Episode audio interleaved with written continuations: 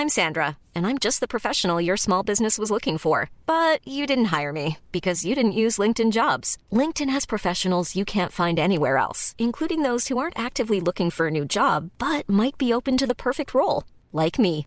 In a given month, over 70% of LinkedIn users don't visit other leading job sites. So if you're not looking on LinkedIn, you'll miss out on great candidates like Sandra. Start hiring professionals like a professional. Post your free job on linkedin.com/people today.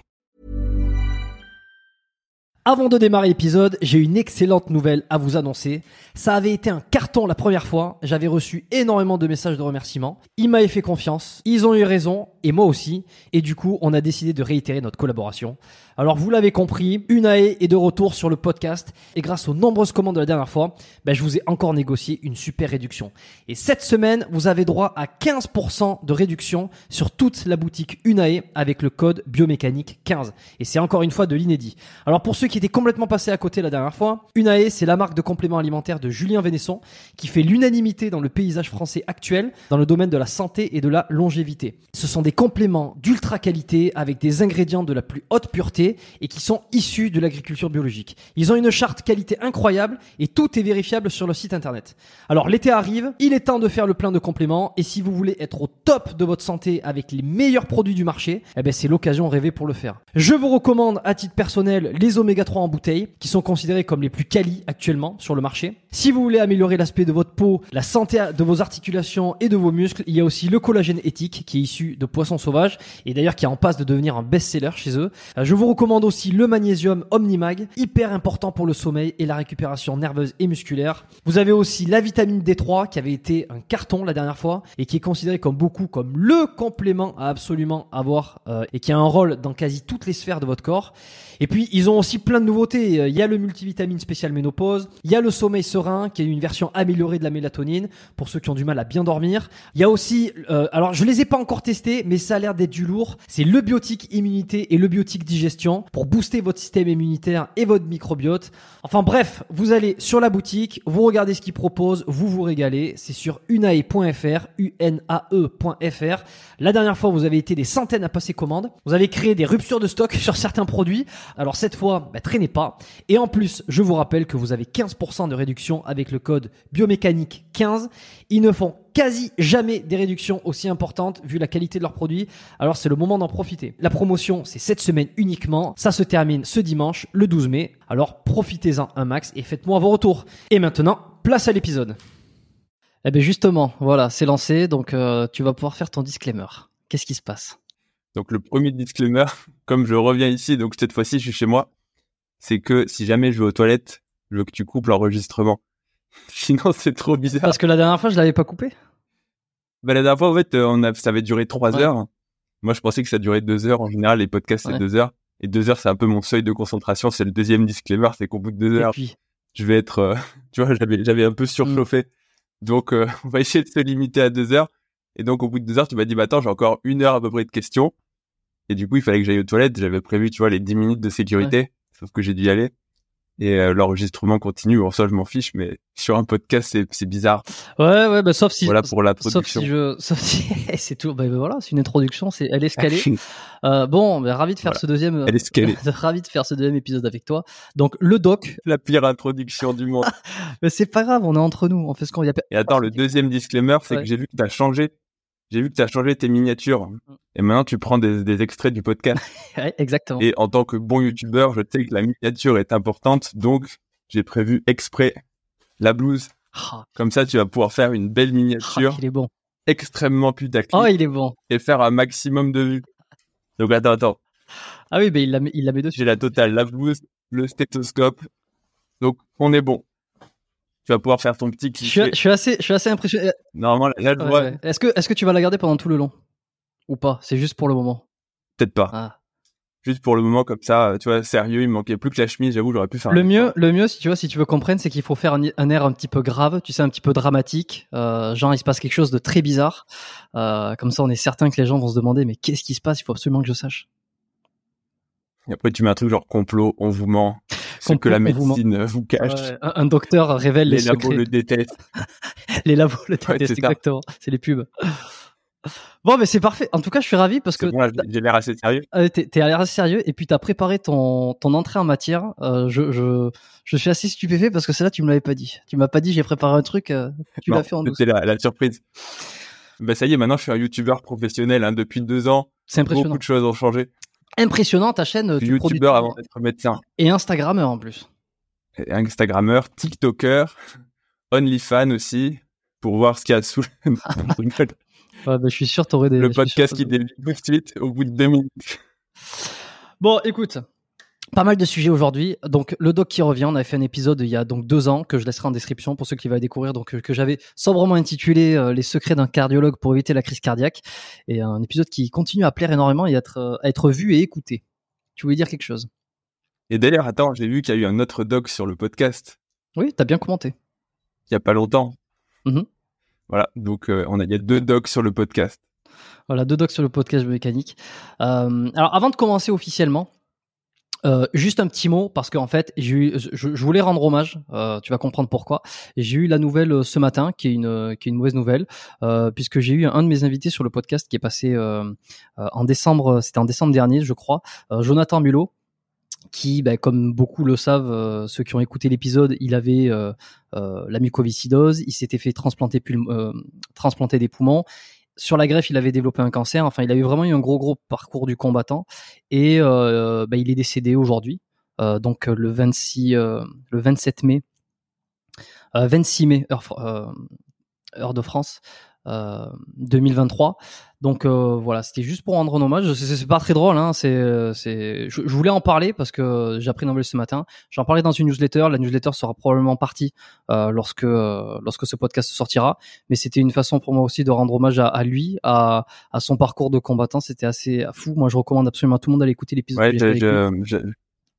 Ouais, j'avais un peu discuté avec lui. euh, Enfin, on n'était pas proche, mais j'avais déjà discuté avec lui et c'est, bah, enfin, j'avoue, ça me touche un petit peu parce que, enfin, pour avoir discuté avec lui, c'est vrai que c'était une inspiration et, et, et c'est beau de voir que des gens, euh, malgré les maladies, malgré les handicaps, parce que pour le coup, euh, il avait vraiment des handicaps, enfin, de, des portes à quatre, des chimios régulièrement, euh, en termes de handicap et en termes de difficulté à l'entraînement d'épreuves, si on peut dire ça comme ça, on peut difficilement faire pire que, ce- enfin, on peut toujours faire pire, mais on peut difficilement faire pire. Et euh, bah écoute, je savais pas du tout et bah je sais pas ok trop quoi dire à part une pensée pour euh, bah, ses proches, sa famille. Une pensée pour ses proches, euh, euh, voilà. sa femme, sa fille. Et puis voilà, pas grand chose. Hein. J'ai reçu un message de Enzo aussi qui le, qui le connaissait, qu'il a fait. un- On avait parlé dans l'épisode, tout ça, de, de- de- le, le- le lien qu'il avait avec Enzo Fukra. Et puis, euh, et puis on m'a envoyé des messages. Et moi, euh, je l'avais, on, on s'était envoyé quelques messages. J'avais essayé de prendre de ses nouvelles il y a quelques mois de cela. Euh, il m'avait dit que justement c'était pas le top. Et, et dernièrement, quand je lui avais renvoyé un message, j'avais pas eu de réponse. Et puis je me demandais, euh, je me demandais, euh, tiens, est-ce qu'il a son numéro euh, Est-ce qu'il a reçu Est-ce que où c'est qu'il en est? Et puis voilà, la nouvelle est tombée. Donc euh, bon, courage à toute sa famille. Euh, voilà, c'était juste pour en parler. C'était le absolument le minimum que je devais faire, juste pour lui, ben, pour lui rendre un certain hommage sur le podcast.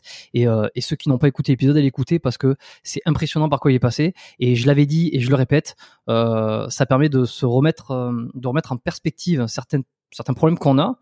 Et, euh, et juste de se rendre compte aussi, tu vois, qu'il y en a, ben voilà, ils sont pas dans la même situation que nous. Et euh, sans vouloir s'auto-grandir ou sans vouloir se, se rassurer, c'est aussi une façon de d'être un, peu plus euh, euh, light des fois. Ça fait relativiser qu'au final, euh, dans la vie, on a tous des obstacles plus ou moins difficiles et que euh, il faut arriver, enfin malheureusement, il faut arriver à les surmonter et euh, il faut continuer. Il faut, enfin, je pense, moi, c'est ma philosophie d'essayer de jamais se lamenter, de se dire euh, j'ai tel ou tel problème parce qu'au final, ça change pas souvent le problème. Alors je dis pas qu'il faut négliger les problèmes, mais il faut vraiment euh, toujours continuer d'avancer, toujours essayer de, de trouver en fait du, du positif et, euh, et de, de vivre sa vie au, au maximum parce que bah, la vie, enfin ça rappelle que la vie est courte.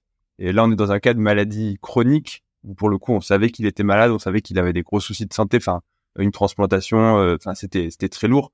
Mais même des fois la vie elle prévient pas et enfin sans rentrer dans, dans le, dans le pathos, mais euh, régulièrement on Mm. voit des jeunes à l'hôpital qui ont pas de maladie et puis qui rentrent dans la maladie de façon assez foudroyante, parfois euh, sur des décès, parfois sur des maladies graves qui vont les handicaper à vie.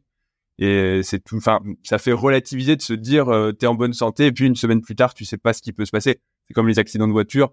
Tu prends la voiture, tout va bien et puis euh, une heure plus tard ta famille apprend que tu vois t'es décédé. Donc euh, euh, ça ça fait relativiser sur pas mal de choses dans la vie quand on voit ce genre de, parcours. Et moi c'est ça que je trouve impressionnant dans aussi les gens qui partagent ça. Et il n'était pas tout seul à partager justement son handicap et justement ses obstacles. Et, et, je pense que c'est de l'inspiration sur le plan enfin pas psychologique, mais euh, si sur la, volonté et sur le mindset en fait qu'on doit avoir dans la vie. Et plus qu'en sport, hein, c'est dans la vie courante en fait. Parce que surmonter les obstacles, c'est ce qui est nécessaire, je pense, à, pour vivre sa vie de façon correcte. Exactement. Et toi, justement, qui, travaille à l'hôpital, enfin, c'est le genre de choses que tu vois souvent. Donc, tu vois, tu peux le témoigner aussi. Euh, des espèces de vie qui basculent. Alors, lui, il était chronique, comme tu dis, mais il y a aussi ces, moments d'accident. On en avait parlé sur le premier épisode qu'on avait fait, quand parce que sur justement le rapport à la mort que, tu pouvais avoir, ou disons, euh, que tu pouvais avoir par rapport à l'annonce l'annonce de mauvaises nouvelles. C'est en tant que médecin, comment on fait pour annoncer une mauvaise nouvelle?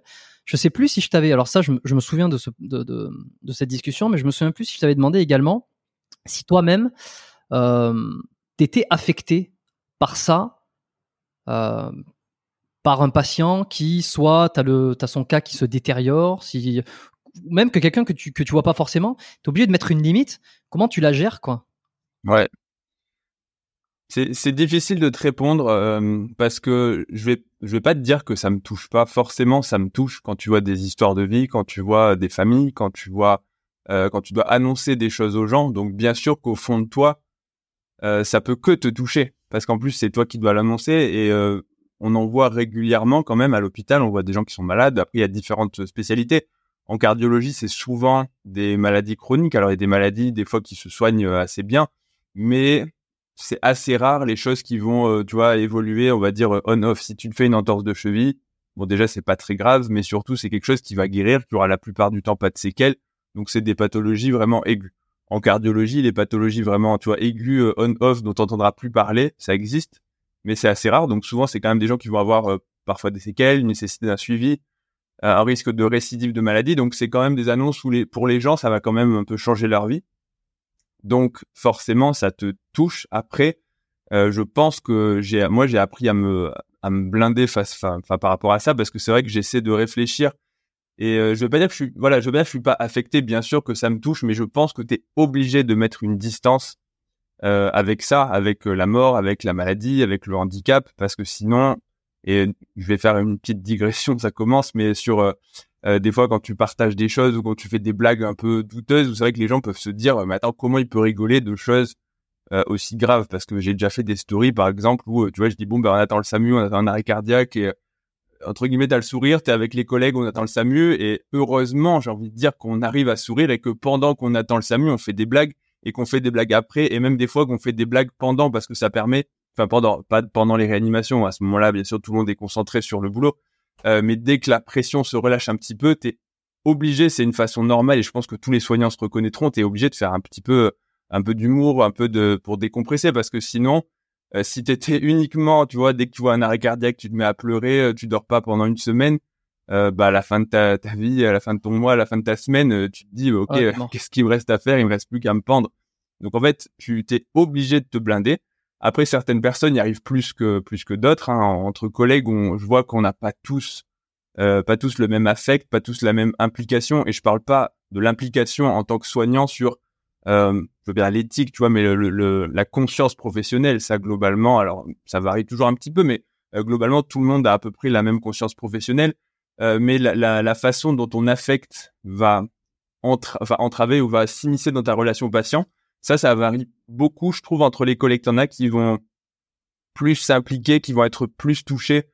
Euh, et en général, alors pas toujours, mais en général, ils s'orientent pas forcément vers des spécialités euh, du type réanimation, du type euh, urgence vitale, parce que sinon, euh, tu vois, ça les affecte trop. Et en général, ils peuvent se tourner plus vers des choses un peu chroniques, des, des, des gestions de pathologies stabilisées. Mais euh, voilà, donc euh, moi je pense que de base j'arrive à rester assez euh, assez détaché. Je pense que j'ai cette chance, je sais, sais pas. En tout cas, c'est c'est comme ça que je fonctionne. j'arrive à rester détaché, ce qui veut pas dire qu'on prend pas soin des patients, qu'on essaie pas de donner le maximum. Et au contraire, je trouve que le fait de rester détaché, je pense que c'est quand même une force pour prendre les bonnes décisions, parce que je le vois. dès que je commence à rentrer dans les, enfin pas les dossiers des proches, mais tu vois, dès que c'est ta famille, dès que c'est plus pareil, tu raisonnes pas de la même façon, tu es stressé, tu prends pas les bonnes décisions, tu sais pas où placer la limite entre j'en fais trop, j'en fais pas assez. Euh, je sais que des fois j'en ai pas fait assez en me disant non mais c'est bon, euh, tranquille, tu vois, euh, telle ou telle personne, je citerai pas de nom pour le, secret médical, mais de ma famille, tu vois, j'en fais trop, il peut pas être malade. Et après tu te dis inversement, dès que tu dis en fait attends il y a peut-être quelque chose que j'ai raté, t'en fais beaucoup trop et tu commences à le découper en rondelles. Et c'est dur de se dire jusqu'où je place la limite. Donc je, je pense qu'il faut rester le plus neutre et le plus détaché possible pour euh, bien prendre en charge les gens. Mais euh, heureusement qu'on fait de l'humour et, et c'est pas et le fait de faire de l'humour et le fait de faire une story, tu vois, en souriant, en disant bon bon attends, ça mieux, il est 3 heures du matin, on a une demi-heure à attendre et puis en plus il est coincé par euh, la grue parce qu'on peut pas le sortir. Enfin tu vois des, des trucs. Au final c'est bien sûr c'est pas drôle, mais ça permet de dédramatiser un petit peu la situation, de se dire de toute façon il y a rien d'autre qu'on peut faire. Donc autant qu'on essaie de prendre les choses un peu à la légère pour justement être dans le meilleur état d'esprit possible. Euh, si vous imaginez que, par exemple, les gens du SAMU ou même euh, si on attendait en pleurant en train de se dire, oh là là, un jeune de 30 ans a fait un arrêt cardiaque, qu'est-ce qu'on va faire Sortez les mouchoirs. Et que quand le patient il arrive, on a pleuré pendant une demi-heure et on est ultra déprimé, euh, tu peux être sûr que la réanimation elle sera pas bonne et qu'on ne sera pas dans le bon état d'esprit. Alors que là, du coup, ça permet, tu vois, tu t'es détendu, d'un coup, tu peux activer les neurones de l'urgence pour prendre en charge de façon rapide, efficace et et je pense que dans plein d'autres euh, métier où il y a de l'adrénaline, c'est la même chose. Je pense que les policiers, tu vois, ils doivent voir, euh, ou les gendarmes, ou ceux qui, ou les soldats, ils doivent voir des choses horribles. Et heureusement que dès que je pense qu'ils sont dans la voiture, qu'ils détendent un peu la pression, ils font des blagues et c'est normal, même si juste avant, ils viennent d'entendre des histoires, tu vois, des plaintes, des histoires. Je pense que, enfin, je vais pas dire de, voilà, mais je pense que vous pouvez imaginer ce que voit un policier, un gendarme, un mec qui a fait l'armée ou d'autres métiers dont je vais pas forcément là, ça me vient pas forcément en tête. Mais euh, comme dans tous les boulots, il y a des moments où on décompresse et des moments où il faut être euh, présent et opérationnel euh, au maximum. Voilà. Donc, euh, je ne sais pas si ça répond à ta question, si tu veux être plus spécifique. Non, non, ça, répond très bien à la question. Je pense que ce qui, en fait, ce qui en ressort surtout pour ceux qui s'offusquent rapidement des choses, c'est que ce comportement-là, de, de, se détacher à un instant T, il n'est pas contre le malade, il n'est pas à viser de moquerie envers quelqu'un d'autre. Ah en fait, il est là pour vous-même, pour vous protéger. Donc, c'est pas un comportement envers autrui, c'est envers vous-même de protection. Euh, peut-être que je sais pas, t'as as dû recevoir, t'as reçu des, messages euh, de gens euh, parce que comme t'es public entre guillemets, ce qui fait que les gens peuvent te contacter et se dire oui c'est pas c'est pas bien ce comportement. T'as reçu des critiques sur ça? De temps en temps, tu reçois des critiques, bien sûr, des gens qui disent ouais comment tu peux sourire, comment tu peux rigoler, comment comment tu vois pourquoi tu pleures pas quoi, alors que c'est horrible. Et oui, bien sûr, d'un point de vue objectif, c'est horrible. Et c'est horrible. C'est non, c'est la vie, mais t'es obligé de non, t'es obligé de t'es obligé de sourire. En fait, je vais pas mettre un masque, je vais pas me mettre, enfin, moi, je, enfin, je refuse de jouer un rôle, tu vois, je vais pas me mettre à faire des stories hyper émotionnelles parce que je suis pas comme ça. Euh, donc, je vais pas commencer à dire, euh, vas-y, euh, mais nous l'espace en amène, ou alors, je, l'ai déjà eu fait, mais tu vois, c'est plus une blague, un petit peu parce que ça me correspond, enfin, ça me correspond pas. Donc, moi, personnellement, c'est comme ça que je suis en attendant la réanimation avec mes collègues, on fait des blagues et donc je pense que c'est important aussi de partager ça. Euh, et puis au final, c'est aussi mmh. le fait de faire de l'humour, justement, de montrer que tu as une distance. Et euh, tu sais, on dit euh, que les soignants voient les patients, enfin, c'est pas des corps, mais euh, sur le plan, tout ce qui est la nudité, tout ce qui va être le rapport avec le corps du patient. Des fois, les patients sont gênés quand il mmh se déshabiller, quand ce qui, est, ce qui est normal, parce que quand tu es patient, personne aime se déshabiller. Enfin, c'est exceptionnel, mais personne aime se déshabiller. Et toi, en tant que soignant, tu vois pas la personne comme quelqu'un de tout nu. Tu vois, enfin, je veux dire, tu, tu vois, t'as ni sexualisation, euh, ni objectification. Tu vois vraiment ça comme quelque chose de professionnel. Euh, je vais regarder ce que je veux regarder. Je, tu vois, nous, en, en, en coronarographie, en cardiologie, euh, on est amené typiquement à enlever le, le caleçon, du coup, le, ou les sous-vêtements pour accéder aux, aux artères fémorales, pour, euh, pour fonctionner. Donc, des fois, voilà, tu enlèves le caleçon, les gens sont forcément un peu gênés bien sûr, tu respectes l'intimité du patient. Tu vas pas être là avec 8000 personnes à regarder. Ensuite, tu lui mets un, euh, tu lui mets ce que tu peux pour cacher parce que c'est quand même la pudeur, c'est le respect de la personne parce que c'est pas parce que toi tu t'en fiches que lui euh, ne doit pas être à l'aise. Euh, mais tu, enfin, tu vois, je, tu vois, je, vois des, je vois des sexes pour dire, enfin, des, des, organes génitaux externes, mais en fait, je vais dire, je les regarde même pas. Je veux dire, je les vois même plus. Tu vois, moi, je vois mon, mon carré pour ma ponction fémorale, je vois ma crête iliaque et je palpe mon artère fémorale et ça s'arrête là. Donc c'est aussi important, je pense, d'avoir justement cet humour parce que tu peux tout à fait euh, euh, faire des blagues parce que justement, il n'y a pas de gêne et puis c'est la vie de tous les jours, c'est normal et ça dédramatise la situation. Donc, je pense que ça met à l'aise, ça met à l'aise les patients et c'est une bonne chose. Et euh, alors, tu, tu as vraiment cette vision anatomique, ok Comment comment t'expliques comment euh, on en a tous entendu parler des médecins qui justement étaient un peu borderline, qui soit euh, flirtaient avec le harcèlement, agression sexuelle, tu vois, qui en profitaient, qui, qui jouaient de leur statut, et ou encore pire, dans les hôpitaux ou dans les dans les morgues, ceux qui abusaient des cadavres. c'est là, on est vraiment sur l'extrême absolu opposé. Euh, d'après toi, ça, c'est quoi? C'est un trouble psychiatrique? Euh, C'est un. Bon, alors attends. On, on, on est où sur le spectre Comment, comment c'est possible? Ah bah, c'est clairement de la dé... oui, c'est de la déviance sexuelle. Bon, déjà euh, à la morgue, on est clairement dans la déviance hôpital ou pas hôpital. Juste, je nuance un tout petit peu. Quand je dis ça, c'est vrai qu'on peut s'imaginer de suite celui qui va s'enfiler les cadavres à la morgue. Euh, c'est pas forcément ça. Ce sont, ça peut être aussi ce que j'ai déjà entendu, soit des étudiants qui en fait s'amusent un tout petit peu sans aller violer, euh, qui vont enlever le drap, qui vont regarder, qui vont faire deux trois blagues euh, sur sur le physique euh, d'un mort, de, ce genre de choses qu'on a déjà entendu, tu vois, sans aller jusqu'à s'imaginer qu'il y a forcément viol de, du, du, cadavre, tu vois. Oui, parce que ok. Euh, honnêtement, j'ai pas de réponse. Je pense que t'as comme tout, hein, tu sais, dans chaque métier, euh, t'as quelque chose d'un peu global et après t'as forcément des comportements un peu déviants, soit de la déviance peut-être sexuelle, euh, soit de l'humour mal placé. C'est possible aussi, tu vois, euh, pour avoir fait les, la dissection. Bon, ça commence à remonter il y a presque 15 ans, mais euh, quand tu vois, t'as 18 ans, tu vois un cadavre pour la première fois dans les cours de dissection, donc c'est trempé dans le formol. Déjà, t'as l'odeur et forcément tout le monde est hyper gêné en fait. C'est-à-dire qu'au début, tu sais pas ce qui t'arrive. Tu vois quelqu'un de, de, enfin mort et c'est même pas, ça ressemble, enfin c'est pas que ça ressemble plus à un humain, mais euh, dans mes souvenirs, la peau est fripée, ça sent le, ça sent la, ça sent la mort. C'est une odeur qui est indescriptible. Hein, quand on dit ça sent la mort, c'est ce jour-là où on disait, mais en fait, on vient de comprendre ce que ça veut dire sentir la mort. c'est, euh, c'est une odeur que jamais j'ai sentie avant. C'est, euh, c'est pas la plus horrible, c'est hyper bizarre. Donc tout le monde est hyper gêné, gêné dans le sens, c'est, c'est le malaise. Donc tu sais pas trop comment tu dois te placer. Tu vois, l'odeur fait que c'est en plus c'est, c'est bizarre. Tu dois en plus après aller chercher les rapports anatomiques, c'est hyper euh, compliqué. Donc forcément, il y a déjà eu des blagues un peu euh, un peu potage, des moments où tu rigoles. Euh, il y a, y a pas de, sur ça, hein, donc il y a pas, à mon sens, j'ai jamais vu d'irrespect dans le cours de de dissection. Alors après, ça dépend où tu places le curseur, le curseur du du respect du mort. Et je suis d'accord, il y a des choses qui étaient hyper limites, limites sur le plan du respect. Mais je sais que la volonté de mes collègues, c'était pas mmh. de manquer de respect, c'était plus que tu sais, quand t'es un peu dans le malaise, tu préfères faire une blague en disant, oh, ben regarde comment il était, regarde son fémur, pour euh, justement, en fait, euh, c'est comme je reviens à tout à l'heure, dédramatiser la situation. Euh, maintenant, très clairement, quand tu fais de l'humour, quand tu essaies de dédramatiser, des fois ça tourne mal, entre guillemets. des fois c'est mal interprété, et puis des fois c'est complètement déplacé. Hein. Ça arrive de faire des blagues où c'est pas ce que tu veux dire, c'est pas. Et puis des fois tu es complètement à côté de la blague, et ce que tu fais est déplacé. Et des fois il faut, faut la, enfin, faut l'assumer. Mais après, attends, il faut l'assumer. Je parle pas là encore une fois de retourner dans les morgues.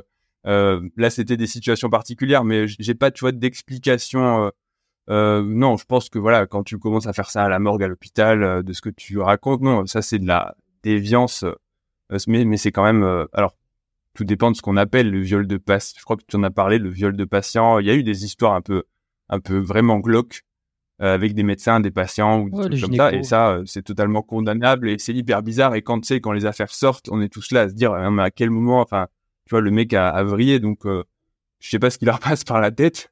Mais euh, est-ce que c'est de la oui c'est de la déviance. Donc je pense que voilà après tu as des déviants comme partout tu vois. Tu as des euh, t'as des policiers déviants euh, tu as des euh, maçons déviants tu as des vendeurs déviants. Je pense que tu sais la déviance elle est dans tous les métiers dans tous les milieux dans partout universel quel que soit ton niveau d'études. Donc forcément tu auras des gens qui vont faire des choses hyper bizarres voilà je, pense que ça répond à ta question hein, ça rien ne justifie mais l'autre question c'était sur tout ce qui est harcèlement sexuel etc euh, ça, c'est encore une autre question. Et euh, là, bah, pour le coup, c'est pareil. Hein, c'est euh, c'est la société qui change. Et t'as des gens, c'est juste des gros lourds, qu'ils soient médecins ou pas.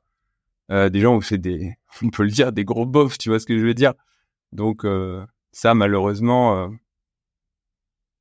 Et t'as des gens qui sont déplacés. J'en ai déjà entendu où tu t'es gêné. Des fois, c'est des gens que, enfin, qui sont quand j'étais l'étudiant, c'était chef, donc tu peux même pas t'as l'omerta, tu peux pas le dire à ton chef qu'est-ce que tu fais, euh, c'est abusé, c'est hyper déplacé. Donc tu tu t'es mais t'es hyper gêné. Ah ouais. Donc euh, ouais, ça bah ça, je pense que tous les étudiants. euh, T'as des exemples euh, de quelque- euh, j'ai- ouais, j'ai des exemples. Est-ce que j'ai envie de les citer ici euh, Pas forcément, mais tu vois des, remarques sur le poids devant euh, l'assemblée, euh, c'est des choses où toi t'es là à te dire c'est hyper gênant, c'est malaisant. La personne, elle est dans son lit, elle demande à la personne pourquoi faire ce genre de blagues qui sont même pas drôles et surtout devant la personne. Donc tu vois, c'est ce, ce genre d'exemple qui des fois était simplement pour amuser la galerie, mais hyper blessant. Donc euh, Ouais, pas calibré et, euh, entre ce qui sort. Et puis ça se trouve, il s'en rend compte au moment où il le dit. Il se dit Oh putain, merde, ça sort, ça donne un truc qui est pas du tout ce que je voulais à la base. Mais une fois pris, Ah non, chef, il est obligé un peu de garder aussi. son- Ah non, non, non, j'ai déjà vu des gens qui, j'ai déjà vu des gens qui persistaient, donc euh, c'était, c'était pas un problème de, c'est juste, non, de l'humour euh, un peu humiliant parce que manifestement, ça les fait rire. Tu sais, t'as des, gens- des gens qui sont un peu, euh, qui, qui s'amusent un peu de se moquer des autres, comme à l'école, t'as- à l'école, t'as les, euh, les bullies, tu vois, les, euh, enfin, les, aujourd'hui, on appellerait ça les harceleurs scolaires. Euh, mais tu vois, c'est, c'est marrant de, d'amuser la galerie en se moquant d'une personne. Donc, c'est, c'est totalement déplacé, encore plus dans un contexte professionnel où les gens ne peuvent rien dire parce que quand tu as de l'autorité sur les étudiants, tu vois, c'est pas pareil quand tu es entre égaux, où là, a un qui peut dire arrête, là t'abuses, mais euh, quand c'est ton chef, euh, on, sait bien comment ça se passe. Tu peux, enfin, tu peux pas. Oui, tu peux, mais bon, si tu le fais, euh, tu t'exposes. Enfin, faut avoir les reins solides. Hmm, bien sûr. Ok. euh, bon, alors c'est vrai que là, ça fait presque ça, presque une demi-heure déjà qu'on est qu'on est lancé. Le doc. alors, je t'ai pas demandé de te présenter parce que c'est allé très vite déjà, qu'on est parti sur pas mal de choses. Et puis, bon, les gens te connaissent, donc t'es cardiologue. Euh, t'as une chaîne YouTube, la chaîne du doc. Euh, t'es déjà venu sur le podcast, donc t'a- t'avais déjà fait des présentations. Deux ans qu'on a enregistré. Qu'est-ce qui s'est passé depuis deux ans euh, dans ton parcours de, de cardiologue euh, en, en hôpitaux euh, Est-ce qu'il y, a des- il y a des choses que tu as envie de parler comme ça spontanément qui te viennent en tête sur ta pratique ou sur l'évolution de ta pratique? Là, spontanément, Ouais. globalement, ma pratique a pas énormément évolué. Je fais toujours la même chose. Donc, c'est de la spécialisation en cardiologie interventionnelle. C'est tout ce qui va être donc déboucher les infarctus, réparer les artères du cœur. Ça, s'étend aussi sur tout ce qui va être poste de circulation extracorporelle dans les arrêts cardiaques, dans les défaillances cardiaques euh, graves où le cœur ne marche plus. Euh, ça s'étend aussi aux procédures donc qu'on appelle structurelles, c'est-à-dire changer les valves cardiaques euh, sans opérer du coup. Donc tout est en ce qu'on appelle mini-invasif, c'est-à-dire tout est miniaturisé, tout rentre par les vaisseaux sanguins et tout est déployé sur place. Euh, donc voilà tout ce qui va être fermeture de trous à l'intérieur du cœur, des communications entre les différentes cavités. Donc c'est en gros tout ça que va euh, que va inclure la cardiologie interventionnelle. Donc ma pratique a pas beaucoup changé. Alors après, bien sûr, en deux ans, euh, j'ai perfectionné. Aujourd'hui, je suis autonome sur euh, pas toutes les procédures, mais sur euh, une grande partie. Donc ça, ça, voilà, ça a conforté, on va dire, ma pratique, mon expérience. Mais euh, fondamentalement, ça n'a pas changé énormément sur euh, les consultations, ma gestion de l'eau Ok. euh, à l'hôpital. Enfin, c'est à peu près, c'est à peu près pareil. Donc spontanément, j'ai pas grand chose à dire de plus sur sur ma pratique. Pardon, sur ma pratique médicale. Ouais. Et alors, qu'est-ce que qu'est-ce qui te qu'est-ce qui te va le moins dans le système médical aujourd'hui? Quelles sont les plus grandes limites que tu vois? Parce que tu as gagné en expérience depuis la dernière fois, donc euh, c'est un peu comme tu sais quand on aménage de nouvelles maisons, de nou- nouveaux pays, on trouve ça formidable, et puis passer quelques semaines ou quelques jours, on se dit ah ben tiens ça ça c'est un problème, ah ben tiens ça c'est un problème, ça c'est un problème.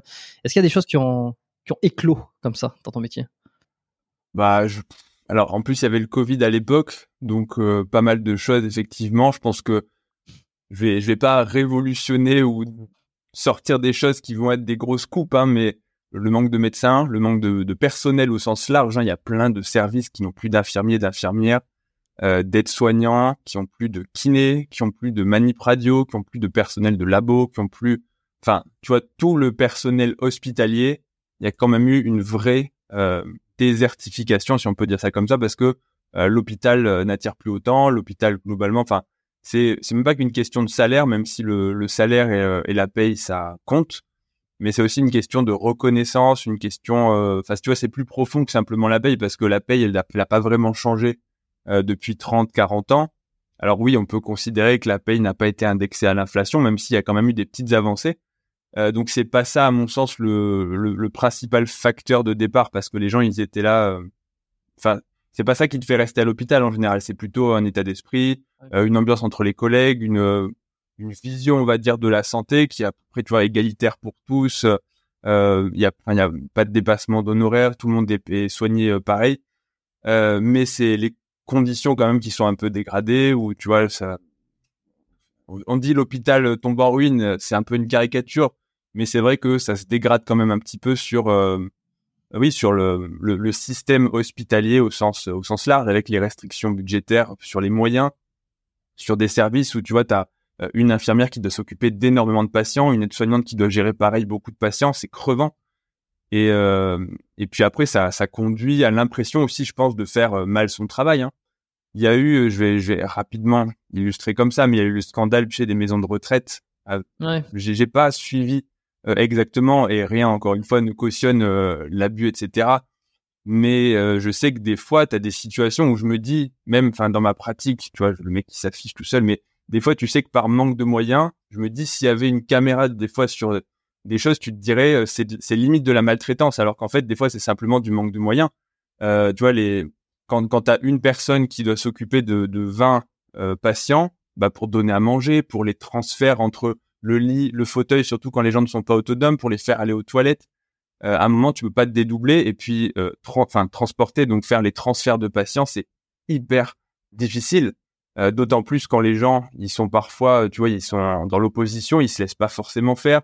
Quand ils sont en surpoids ou obèses, c'est-à-dire qu'à un moment, il faut transporter les patients. C'est pas comme des poids ou des barres, hein, tu vois. Il y a pas de prise. Il faut se mettre des fois à 4, 5, voire même des fois 6 pour simplement faire un transfert du brancard au lit euh, quand les patients font plus de 100 kilos. Et encore, moi, je me plains pas parce que j'ai un, bon gabarit.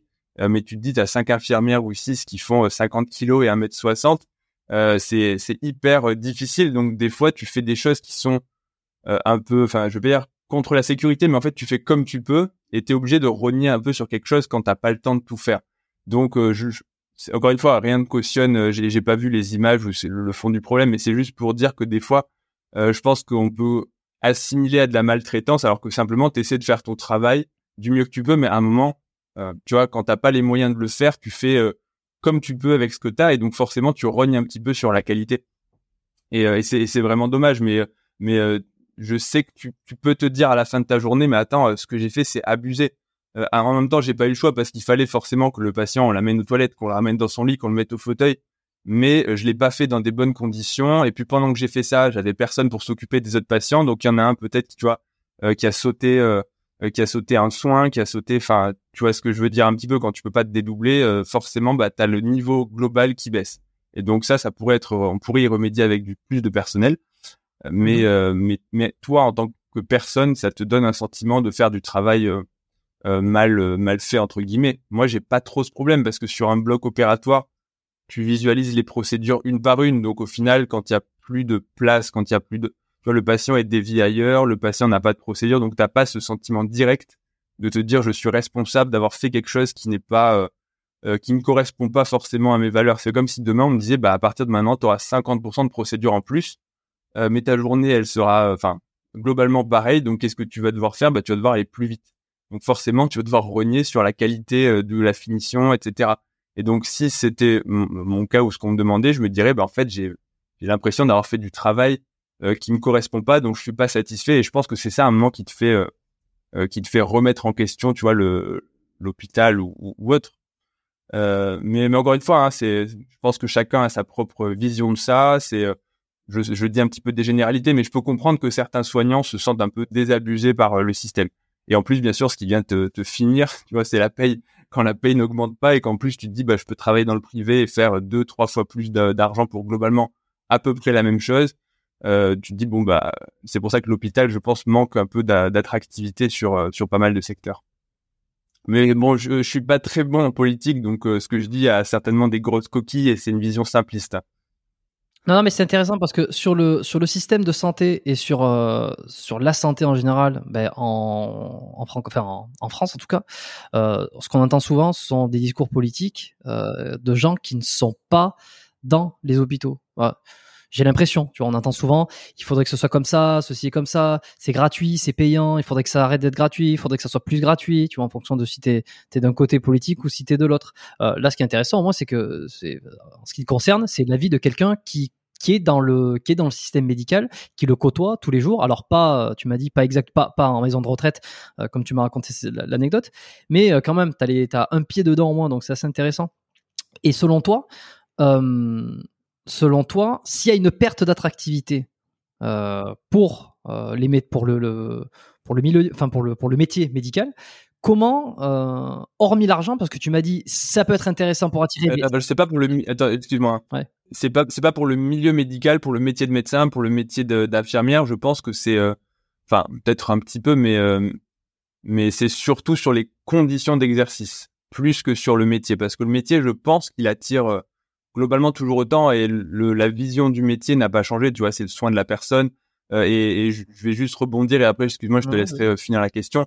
Mais par exemple, il y a des gens qui, pendant la crise du Covid, des soignants qui ont arrêté leur métier, qui se sont reconvertis dans autre chose parce que justement, ça leur a mis, tu vois, le, coup d'arrêt en leur disant, euh, ils ont réalisé que c'est plus ce qu'ils voulaient faire, plus dans ces conditions, qu'ils étaient, le mot désabusé, il est peut-être un peu fort, mais tu vois que le système de santé ne leur correspondait plus, qu'ils avaient fait le tour et que c'est plus ce qu'ils voulaient faire.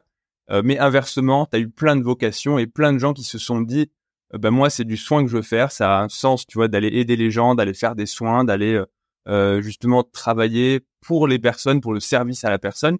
Donc tu as un peu eu les, deux côtés euh, les deux côtés de la chose. Donc euh, c'est pas sur le métier, c'est plus sur les conditions d'exercice qui se sont dégradées que sur la, la finalité de la chose. Parce que je pense que le, ça, ça, reste des, très beaux métiers où tu as beaucoup de choses à faire, beaucoup d'humains et, et ça, ça, ça a pas changé. D'accord. Alors, comment, même si t'es pas dans la politique, de ce que tu vois, toi, comment tu pourrais améliorer, enfin pas toi, mais comment le, système pour le les conditions pourraient être améliorées? C'est quoi? Alors, mais ça revient même. C'est moins d'horaires, plus de monde. Euh, c'est quoi? C'est avoir des, des plannings mieux faits? Est-ce que euh, c'est une, je sais pas, c'est une hiérarchie euh, horizontale, verticale qui correspond pas de, ce que de ce que toi t'as l'impression Ça te fait sourire Honnêtement, j'en sais rien. J'en sais rien et je vais te faire des réponses hyper bateau. Tu sais, il faudrait payer plus les gens, il faudrait diminuer les impôts, il faudrait augmenter les salaires. Le problème, c'est que je pense que le problème, il est beaucoup plus complexe que ça. Euh, alors après, on peut faire des effets d'annonce et dire ouais, il faudrait euh, prendre l'argent euh, des, des, politiques, prendre l'argent des riches et puis le mettre dans. Oui, c'est vrai, mais pense que c'est beaucoup plus compliqué que ça parce que l'argent, moment, enfin, je pense que la crise, elle s'exprime en partie dans le milieu hospitalier, mais pas que. Enfin, et, ce sera mon dernier mot de politique, mais la crise, elle est globale en France, dans le monde. Enfin, le monde, je pense qu'il est en train de changer je sais pas l'expliquer, je m'intéresse, c'est pas que je m'intéresse pas à la politique, mais euh, euh, j'ai déjà pas mal de choses à penser pour, euh, je vais pas me revendiquer expert ou faire des théories, sinon ce sera de la, de la discussion de comptoir au bar entre deux personnes qui disent ouais t'as vu le programme de Intel, franchement c'est abusé. Donc les solutions, je, je, je pense mmh. qu'elles existent. Après, je pense qu'elles sont pas évidentes à mettre en place parce que bah forcément tu fais, même les politiques, hein, je pense qu'ils doivent faire des choses avec des moyens limités, avec euh, ils doivent aussi gérer euh, leur image à eux. Euh, ils doivent aussi gérer, tu vois, la réponse de la France. Et puis, je pense qu'avec les réseaux sociaux, ça doit être de pire en pire parce que bah, j'ai l'impression que j'ai tout, ce que tu dis à un moment donné, il est repris, il est coupé en short et du coup, t'as plus que des semi-phrases. Enfin, je pense que honnêtement, ça doit être. je, je, je voudrais surtout pas être politique parce que ça doit être aussi très difficile de vouloir proposer des choses parce que je pense qu'il y a des politiciens qui ont des idées euh, mais tu vas te heurter à l'opposition des autres partis, tu vas te heurter ensuite à l'opinion publique et il y a, des gens, indépendamment de ce que tu proposes, ils veulent rien changer. Et c'est une réaction un peu de défense. Tu dis, attends, euh, qu'est-ce que tu me proposes? Je pense qu'on est tous un peu réfractaires plus ou moins au changement. Donc dès que quelqu'un arrive avec quelque chose de nouveau, ta première réaction, c'est de dire, euh, non, j'en veux pas, ça dégage. Et en France, on est quand même très fort pour bloquer le pays dès qu'il y a la moindre annonce. Donc je pense que y a, voilà, c'est la politique. Je pense que c'est compliqué. Des solutions, je pense qu'il y en a, mais si je les avais, euh, peut-être qu'un jour, le jour où j'y réfléchis, tu me présenterai. Et vous voterez pour moi. si, si, je relayerai le message. Je dirais votez tous pour, euh, pour Paul Mathieu. Euh, dont on ne connaît pas, on ne connaît toujours pas ton. Enfin, si, je le connais ton nom, mais tu l'as toujours pas, tu l'as masqué. Tu veux vraiment faire garder cette distinction, toujours pas devenir un personnage public. Ouais, c'est, oui, c'est pas un secret, enfin, c'est pas un secret, tu vois. Je veux dire, si t'es pas trop bête, tu peux chercher tu vas trouver. Hein. C'est pas, c'est pas très difficile. Mais euh, non, je, tu vois, j'ai envie quand même de garder une petite distinction et que l'autre, enfin, tu vois, de ne pas faire de la promotion ou, enfin, voilà. À titre personnel, je me dis c'est pas mal d'avoir la petite distinction. Mmh.